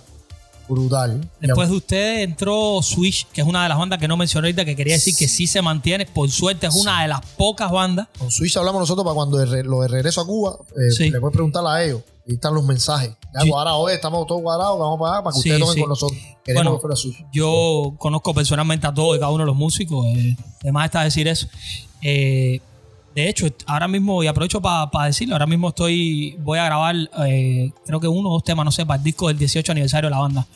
Entonces, te iba a decir que Switch fue otra de las bandas que se quedó ahí después de todo el descalabro este, fue una de las bandas que se quedó y yo me atrevo a decir que hoy por hoy es la, es, la, es la mejor o de las mejorcitas y, de las que más en serio trabaja de todas las que quedan en Cuba, menos que yo, que yo conozca, sí, eh, independientemente de Combat que si no, no sé si todavía sigue, eh, para no mencionar los dioses del Olimpo, los la gente de, la, de los grados. Bueno, lo que te quería decir ahora, eh, yo acabo de ponerla ahí en el chat, a ver, si alguien quiere entrar a acotar algo, preguntar algo, ahí pueden en la aplicación, le dan al telefonito a llamar y pueden entrar si quieren a preguntar algo. Entonces, Orly, eh, bueno, hemos hablado aquí un montón de cosas que, que de verdad tenía deseo de, de conversarlas. Yo sé Ya que tengo mareo, ah, no sé ni no, dónde estoy. ¿Quién tú eres? estamos en el centro del mundo todavía, pero estoy? tengo que, tengo que hacerte una, tengo que hacerte una pregunta que, que se impone y es, dime si ha valido la pena todos estos años defender el metal. Eh, sí, claro. Eh, el problema es que lo que la gente tiene que entender que todos, todos eh, los que estamos en esto al nivel que estamos, como están los Imagua, Alain, esta gente que por lo menos los que están se han conectado. Es Rubio, siempre veo a Rubio, Rubio es mi inspiración, el Rubio de, de Escape y con Bad Noise, del caballo, igual que yo. Un montón de años y tú lo ves que sigue ahí manteniendo Sí, la banda hoy durísimo. manteniendo exacto. la banda unida. Y Entonces, lo que la gente tiene que entender es que esto de metal no es un problema de moda, no es un problema de que algo que sea cool, no es algo que se hace para impresionar a una muchacha. Esto es, y la gente dice es un modo de vida, es, tampoco voy a decir que es una adicción porque es algo bien, uno lo hace conscientemente. Esto es una cosa que te atrapa, casi siempre te atrapa en la adolescencia, digamos. Y, y es solo para un tipo de persona. Que es, eh, tú le pones Slayer, tú le pones Raining Blood a cualquier joven y no le gusta a nadie. A nadie le gusta. ¿A quién le puede gustar No, eso? va en contra absolutamente de todos los parámetros auditivos y de Pero consumo del mundo ahora mismo. ¿A quién le puede gustar un solo de Kerry King? Ay, de- Explíqueme aquí. Una cosa esa. Ay, mi madre. Pero el que es metalero, cuando escucha eso, eso es. Le estás dando miel, le estás dando. eh, la gloria se le estás dando. Sí, es difícil de le gusta. ¿no? Entonces tú dices, ¿cómo diablos a alguien le puede gustar, eh, qué sé yo, un grito, eh, qué sé yo, no sé, las cosas, te estoy hablando metal, no rock, porque rock, bueno, tú pones ahora una canción de Bon Jovi y a todo el mundo le gusta. O tú pones Californication y le gusta a mi abuela. Miche, ¿nos oye? Miche, ¿puedes hablar? Mira a ver si puedes hablar. Oh, wait, wait. Dame un segundo, tengo que subir. Habla ahí. Habla, Michelle. Aló, ¿me escuchan? Aló. Oh, sí, sí, ya, ya. Michael, Michael. Ah, Oye, ven acá, una, una preguntita ahí a los muchachones. Primeramente, feliz domingo. Eh, muchachitos, ¿a quién ustedes, ustedes pidieron permiso al Poder Popular de Tampa para hacer eh, programita, eh, de los el lugar? Michael, un fantasma. Michael, imagínate un fantasma delante de ti ahora. Eh, No, oye, caballero, ya serio. Oye, no, Andy, bro, decirte que el programa es súper bueno, bro, el podcast súper mortal. Ahí, coño, hacer tremenda pincha, tremendo trabajo. Gracias, bro. Eh, sí, bro, tremenda, buena pincha, bro, súper interesante. Orlando, nada, decir ahí, seguir apoyando y todo lo que hizo Orlando, bro, de aprovechar también la ocasión para mandarle un saludo a toda la gente que tiene que ver con esta música, bro, con este género, que es lo que hizo Orlando, que es súper difícil. Te lo sabré yo ahí que he estado codo con codo con él, llevo 15 años, una locura esta con él ahí. sí, sí, Y que es peleando. súper difícil, bro, y que todo lo que todos los que estamos ahora aquí, que fuimos menaleros en Cuba y seguimos aquí, que seguimos apostando por esto y que pasamos los 10.000 trabajos del mundo, nos pasa más trabajo que Hércules, nosotros, sí, de verdad que sí, bro, un abrazo a todos, a los Imagua, a Rubio, a toda la gente que está ahí todavía batallando, serio, apostando por este, por este género, porque sabemos, sabemos todos los trabajos que se pasan y, y que nada, bro, que para adelante y que el programa es buenísimo y que no hagas caso, Orlandito, que todo lo que te he dicho es más o menos medio de mentira. Sí, Michael, eso es mentira, Michael. Cállate. Oye, Michael. Eso es mentira. lo, ¿Sabes qué es lo más mortal que tiene todo esto, brother? Es saber que, que, al menos a mí me pasa, ¿no?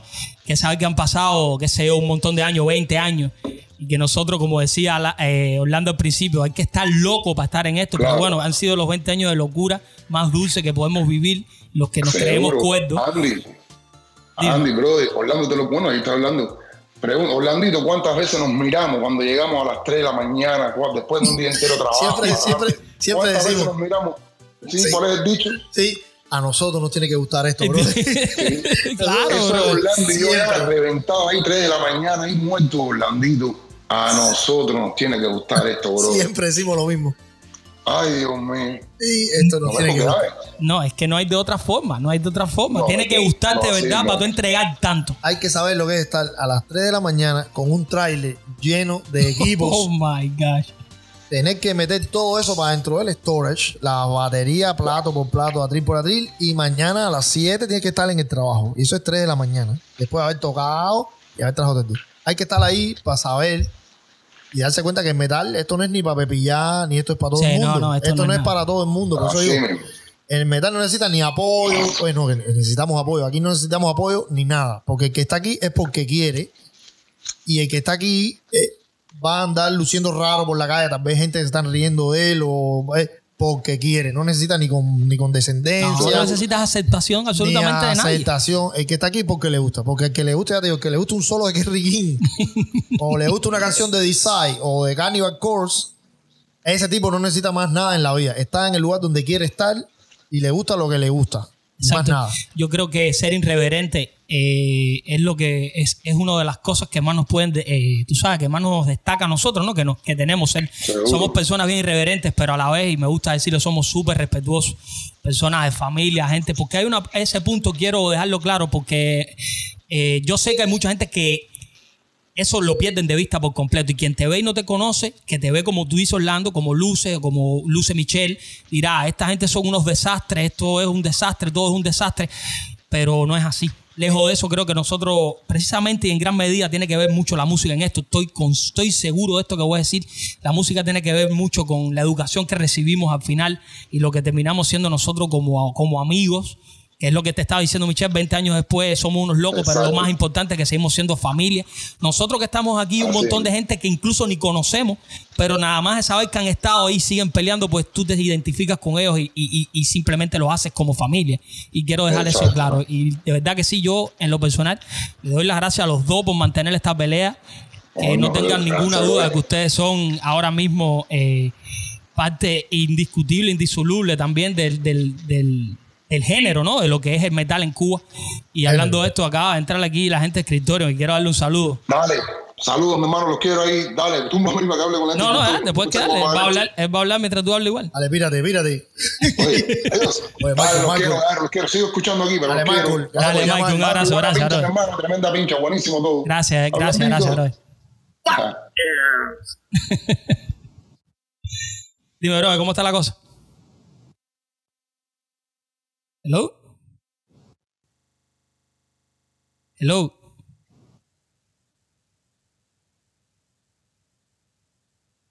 Hello. ¿Tú, tú nos escuchas? Eh, que no sé cuál de los dos es hablando. Quizás tú los, tú los conoces porque... Bueno, voy a hablar porque no sé. Sí. Dile Jimagua. Magua, ¿tú puedes hablar? Hello. Si dice Jimagua, te estará refiriendo a los dos y a cada uno. No, sé. Bueno, Orly, eh, una, No los oigo. No, oí cuando, cuando entró al principio lo escuché, pero no sé exactamente ahora qué, qué pasa, que no lo escucho. Bueno. Ah, lo estábamos hablando de lo de defender el metal, ya digo. mm, Nunca he sentido que estábamos defendiendo nada, tío. Estaba viviendo mi. ¿Qué pasa? Ant? Es el micrófono ahí. Oh. Sí, parece que tiene algún problema. Eh, Orly, no, yo, yo entiendo, yo entiendo que, que parte de la pelea es, es algo que tú sientes muy personalmente. No- viviendo mi vida, lo que me gusta hacer y lo que me gusta vivir y lo que disfruto hacer. Nunca he sentido que estoy defendiendo nada, ni. ¿Sabes? Es simplemente, ya te digo, que le gusta el metal, así como nos gusta a nosotros. Yo estoy donde quiero estar, porque quiero estar, nadie me obligó ni nada. Quiere decir que estoy feliz haciendo lo que hago, hago lo que me gusta. El otro día lo hablaba con Alain. El otro día lo estaba hablando con Alain. Yo he hecho un montón de cosas y nada me da más placer y me da más satisfacción que cuando estoy tocando. Entonces, por eso lo sigo haciendo y lo he hecho tantos años porque no encuentro nada, ni, ni pescar, ni cazar, ni escribir, ni dibujar, ni ver televisión. No hay nada. Cuando yo me siento en un drum con mis amigos ahí y empezamos a tocar en el lugar de ensayo, yo cuando escucho la guitarra, la distorsión, que llevo tiempo sin ensayar, eh, sin ensayar y llega a camarotillo y con este y hace ran, y suena un acorde, ese es el sonido, el mejor sonido que he escuchado en mi vida. Me da una satisfacción eso. Que ya no me interesa hacer más nada, ni, ni ir a ningún otro lugar, ni hacer nada. Es la, la como decirlo, lo- el punto más alto de, de satisfacción que siento. Y, y nunca he sentido que estoy defendiendo algo. Y Mau, habla, a ver si No te escuchamos, bro. No sé por qué al principio te escuchaste, ahora no te escuchas. No sé qué puede estar pasando, bro. La verdad, discúlpame, no, no tengo ni idea. ¿eh? Debería de escucharte perfecto. Quita los audífonos, si tienes audífonos, quítalo y habla por. Sí, me- pues es posible que sea eso, porque Prueba, prueba varias cosas ahí, a ver. Desconecta los audífonos y trata de hablar directo por el micrófono. no sé. dice que él nos escucha, pero. Me, me Ahora sí. Ahora sí. escuchan sin audífonos. Sí, sin audífonos. Son tus audífonos el problema, sí. Ahora sí. Ah, Parece que el audífono. Oiga, eh, un saludo, hacer un saludo a, en talla lo que están haciendo eh, con este podcast y tratando de, revivir todo lo que a través de la, de la historia de, Clover, a través de lo que está diciendo ahí Orlando, se sacan muchas enseñanzas y mucho de lo que la gente, la gente que no, que no vive dentro de Cuba sepa cómo funcionan las cosas en Cuba. ¿Entiendes? Eh, el pingado se le quedó, quedó genial. Y, y un saludo a todas las bandas que, que llegaron aquí a Estados Unidos y que, y que siguen haciendo música, porque es bastante difícil, créeme. Sí. Yo ahí estoy de acuerdo con, con Orlando y yo sé que, hay que al otro día hay que trabajar.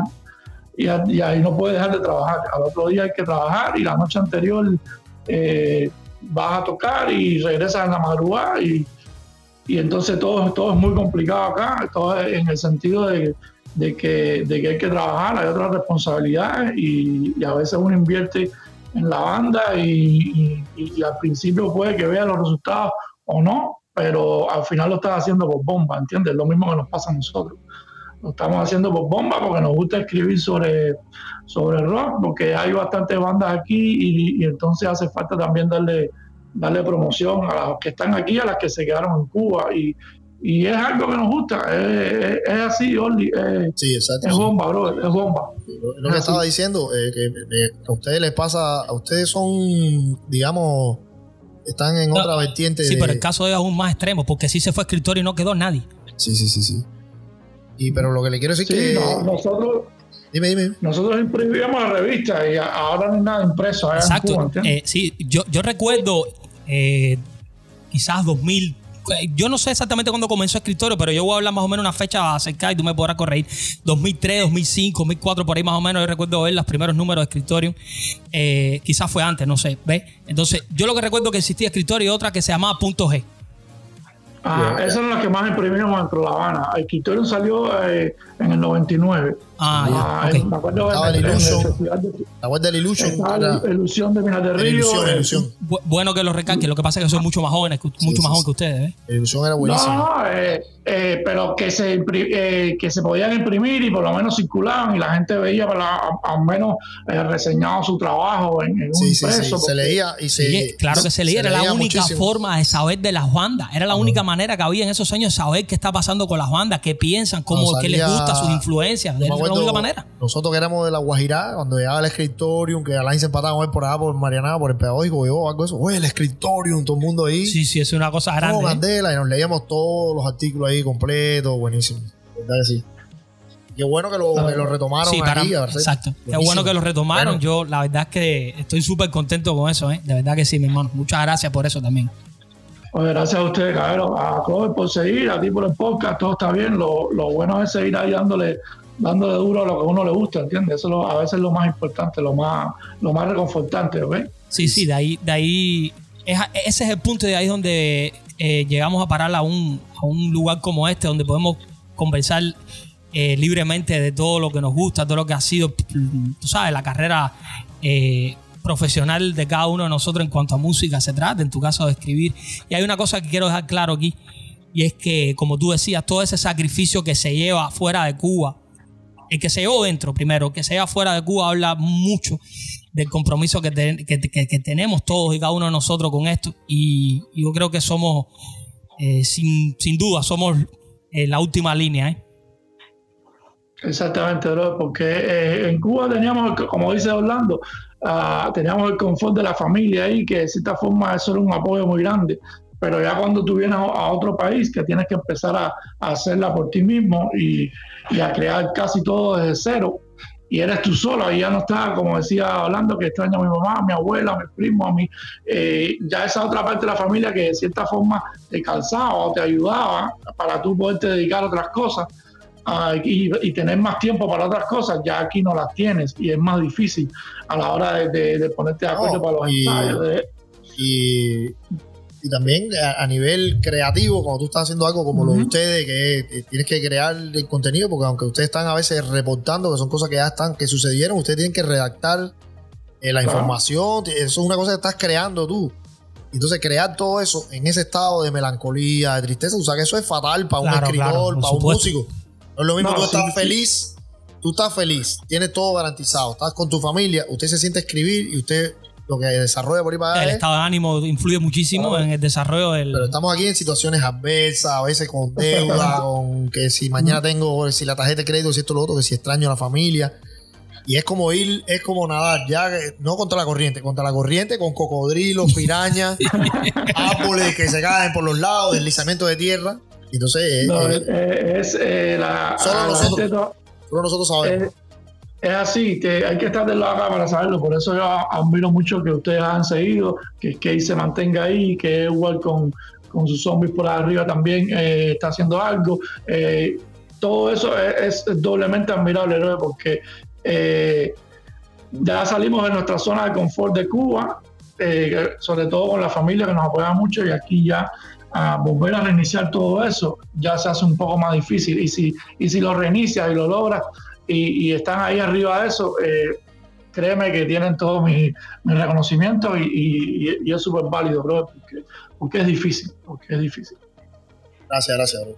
Lo sabemos, mi hermano. Un montón de gracias por, por entrar aquí a dar, tu, opinión, bro. De verdad que sí. Gracias, ¿eh? Dale, bro. Un abrazo. Dale, Dale bro.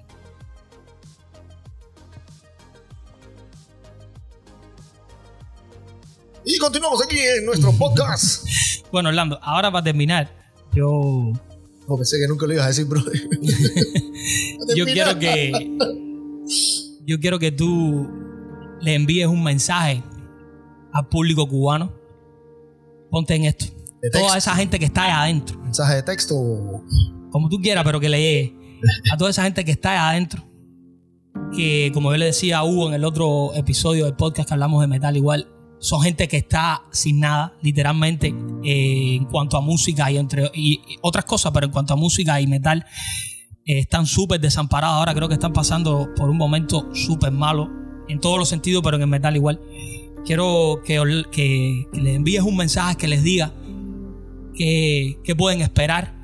Y también a los músicos que están comenzando estos nuevos proyectos que estamos hablando, a los cuales yo, por lo, lo personal, le tengo mucha fe y me gusta mucho saber de que todavía hay gente que se atreve a esta locura que tú y yo compartimos y un montón de gente y que esos sueños no los dejan caer. Lejos de eso están ahí defendiendo. Bueno, mm, primeramente todos tenemos que reconocer, todos tenemos que asumir que es un momento terrible para el mundo entero. Pero recuerden por la situación que tiene nuestro país desde hace muchos, muchos años. Prácticamente cuando el mundo, como se dice, cuando el mundo estornuda, Cuba tiene gripe, bronconeumonía. Quiere decir que lo que está pasando en el mundo ahora, que la situación adversa que hay con, el coronavirus se multiplica por 10.000 en nuestro país, donde sabemos la situación que se está viviendo eh, con el gobierno, la situación que se está viviendo en cuanto a alimentación, en cuanto a salud, en cuanto a todo. A nivel social también, mucha pérdida de valores. Y aquí que estamos hablando de metal específicamente, yo quiero transmitirle a todos esos jóvenes que, les gusta esta música, que encuentran esta música a veces una forma de refugiarse de todas esas cosas terribles que pasan en la vida. Yo lo sé porque a mí mismo me pasó, le pasó también a Line, eh, le ha pasado mucho a Andy también, estoy seguro, muchos amigos que uno se acerca a esta música como dije antes, porque realmente lo necesita, no es por moda ni por nada. Y si llegaste aquí y si llegas a metal, que te aferres a él, que, que, te aferres a esa música que siempre va a estar contigo, nunca te va a traicionar, no es como otros géneros musicales. El metal siempre va a estar contigo, es como decía Roll Zombie, el que le gusta es leer, no le gusta es leer por un verano, le gusta es leer para toda la vida. eso no va a fallar. Y que siempre busquen refugio en esta música y que busquen refugio también en las bandas, en las bandas cubanas, en la música de las bandas cubanas que apoyen el movimiento metalero cubano, no solo nosotros que ya nos fuimos y otras bandas que se fueron, sino las bandas que están saliendo ahora que lo necesitan. A veces el público no está yendo, no van a los conciertos porque yo sé que hay mucha información, hay mucha cosa, mucha música nueva. Quieren a veces los muchachos salir, eh, que se yo, a la fiesta con las muchachitas. Pero las bandas necesitan apoyo, las bandas necesitan que la gente vaya al concierto, necesitan que la gente compre el disco y apoyen todo ese movimiento y que sigan. Y a los que, a, a las personas que sienten el deseo de unirse a una banda, aunque parezca que no va a pasar nada con ellos, aunque parezca que es imposible por la misma situación del país, aunque quieras tirar la toalla, como se dice, sigan adelante. Nosotros mismos somos el ejemplo de, que se puede eh, llegar más o menos lejos o, hacer más o menos cosas significativas en cuanto a fama, dinero, esas cosas, eso no es importante. Eso no importa. Porque cuando nosotros nos acercamos al metal, es lo que dije anteriormente, estamos en un lugar donde realmente queremos estar, donde nos sentimos felices, como nuestro happy place, como dice la gente. Ahí es donde mejor estamos y ahí es donde queremos estar. Entonces, mantenerse ahí en ese lugar, apoyar la música, la, la escena cubana y mantener los valores, eh, los valores metaleros que son, que todo el mundo conoce. Eh,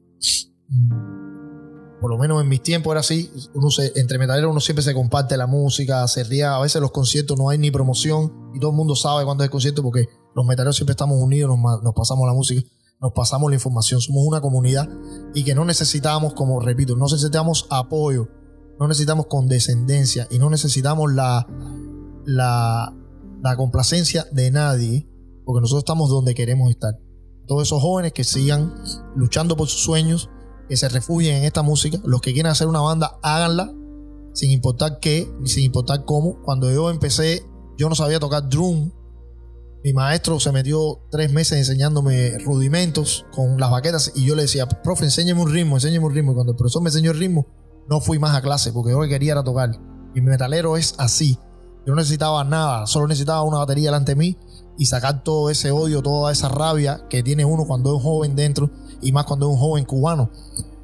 Sabemos bien todas las carencias y todas las situaciones que pasamos, todas las situaciones que pasan en nuestra familia, todo lo que pasa a nuestros padres, a veces para llevarnos un plato de comida a la mesa, que nos sentimos tristes cuando vemos a nuestros padres que no tienen para darnos de comer o no tienen una medicina para llevarnos y esas cosas a un adolescente lo llenan de rabia, lo llenan de frustración y a veces no sabemos cómo sacar esos sentimientos y a veces la mejor forma es con una guitarra o con una batería o gritando como hacen los cantantes y, haciendo tu propia música. Sabemos que es difícil, que es terrible, que es un sacrificio a veces que es demasiado grande.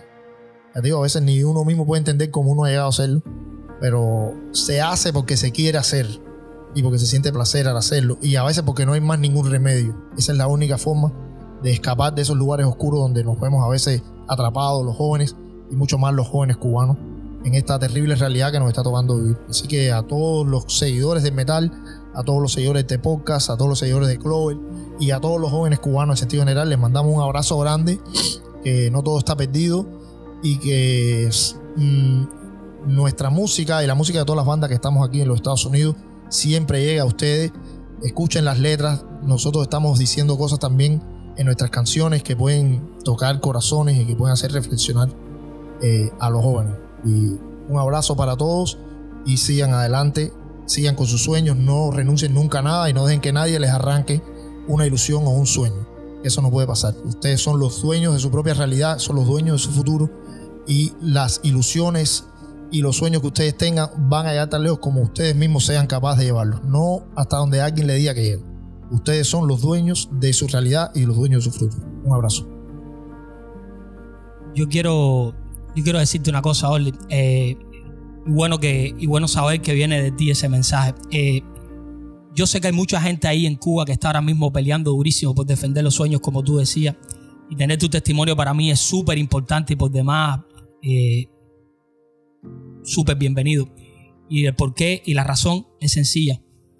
20 años de una carrera intensa, 20 años de una entrega total a tus sueños, a tus gustos, a tu manera de ver la vida y sobre todo 20 años de una pelea día a día para poder lograrlo. Te quiero dar las gracias en nombre mío y toda mi generación por todas las canciones, por Clover, por defender el rock, por defender el metal y sobre todo por poner a Cuba en el mapa de esta música en el mundo entero. Esto es extensivo para todas las otras bandas que también lo han logrado. Gracias por estar aquí este domingo, Orly. Sabes que somos amigos en lo personal, que te estimo, que te admiro muchísimo. Y tengo que decir que yo cuando apenas tenía 13 años, eh, personas como tú y como Chloe fueron las que me hicieron ser la persona que soy en cuanto a música. Y a mí sí me salvó, y quiero decirlo, eh, a mí la música sí me salvó la vida, literalmente. No porque intenté quitármela nunca, sino porque en ese momento donde todos los adolescentes estamos medio perdidos y no sabemos a dónde vamos a ir, pues llegó, llegó Clover con canciones como Gritando, como canciones que, yo lo personal las recuerdo con, mucho, con mucha alegría. Hay una en específica, te la quiero mencionar, que es Sembrar Razón, Sangrar Sudor. Que a mí esa canción, y, hablo de eso, estoy erizado por completo, esa canción a mí me marcó por completo la vida. Y quizás, ¿por qué no? También me ayudó a ser más amigo aún eh, tuyo, de Alain, que es mi hermano, el Miche, que es mi amigo personal igual, el Cámara, que no está aquí. Y nada, bro, verdad que sí, un montón de gracias por estar ahí a toda la gente que nos está escuchando. Vamos por casi tres horas. Esto ha sido récord en este podcast. No había otra forma de hacerlo. Tenía que ser así. Y quiero agradecerlo a todos los que han estado, a toda la gente que va a escucharlo después. Eh, decirles que contar con el apoyo de ustedes para mí lo más importante y también lo más importante para estos valientes que defienden todos los días con su talento y se entregan lo que están haciendo en nombre de Cuba. Muchas gracias, Oli. Muchas gracias a toda la gente que están aquí. Decirles también que se suscriban a todas las, todas las, plataformas de podcasting donde este podcast mañana sale eh, íntegro. Y también decirles que vayan a la página web que la estoy lanzando hoy precisamente, www.renegadosilencio.com. Ahí podrán encontrar dos cosas que lanzo hoy también, aprovecho para decirlo. Una es eh, un canal de Discord donde podrán, donde pueden entrar y podemos hablar ahí todo el mundo. Y los estoy invitando a que se unan a Discord porque ahí podemos estar diariamente, nos podemos ver ahí, vamos a hablar de un montón de temas. Vamos a tener los invitados como Orlando y otros constantemente ahí eh, para hablar, ¿no? Para conversar, discutir, proponer temas, lo que sea. También a la gente que quiera apoyar un poco más el proyecto en Patreon. Estoy lanzando un Patreon también que podrán verlo ahí. Eh, pueden entrar y revisar lo que tienen. Entre las cosas que van a tener es una pregunta que yo solo que hago aquí en este podcast y la respuesta solamente la podrán encontrar ahí, más un episodio extra donde cuento cómo tuve al invitado, por qué decidí que fuera él y cosas que hablamos fuera del micrófono. Muchas gracias a todos y cada uno de ustedes. De verdad que sí, un abrazo grandísimo desde aquí, desde este pequeño espacio de libertad, de verdad y respuesta. Muchas gracias, muchachos. Así de esta forma le doy el punto final. Como siempre termino, les quiero decir algo. Mi nombre es Andy Vieras, transmitiendo desde Tampa, Florida. Cubano de nacimiento, renegado del silencio. Muchas gracias a todos por estar acá y fuerza a los renegados. Nos vemos.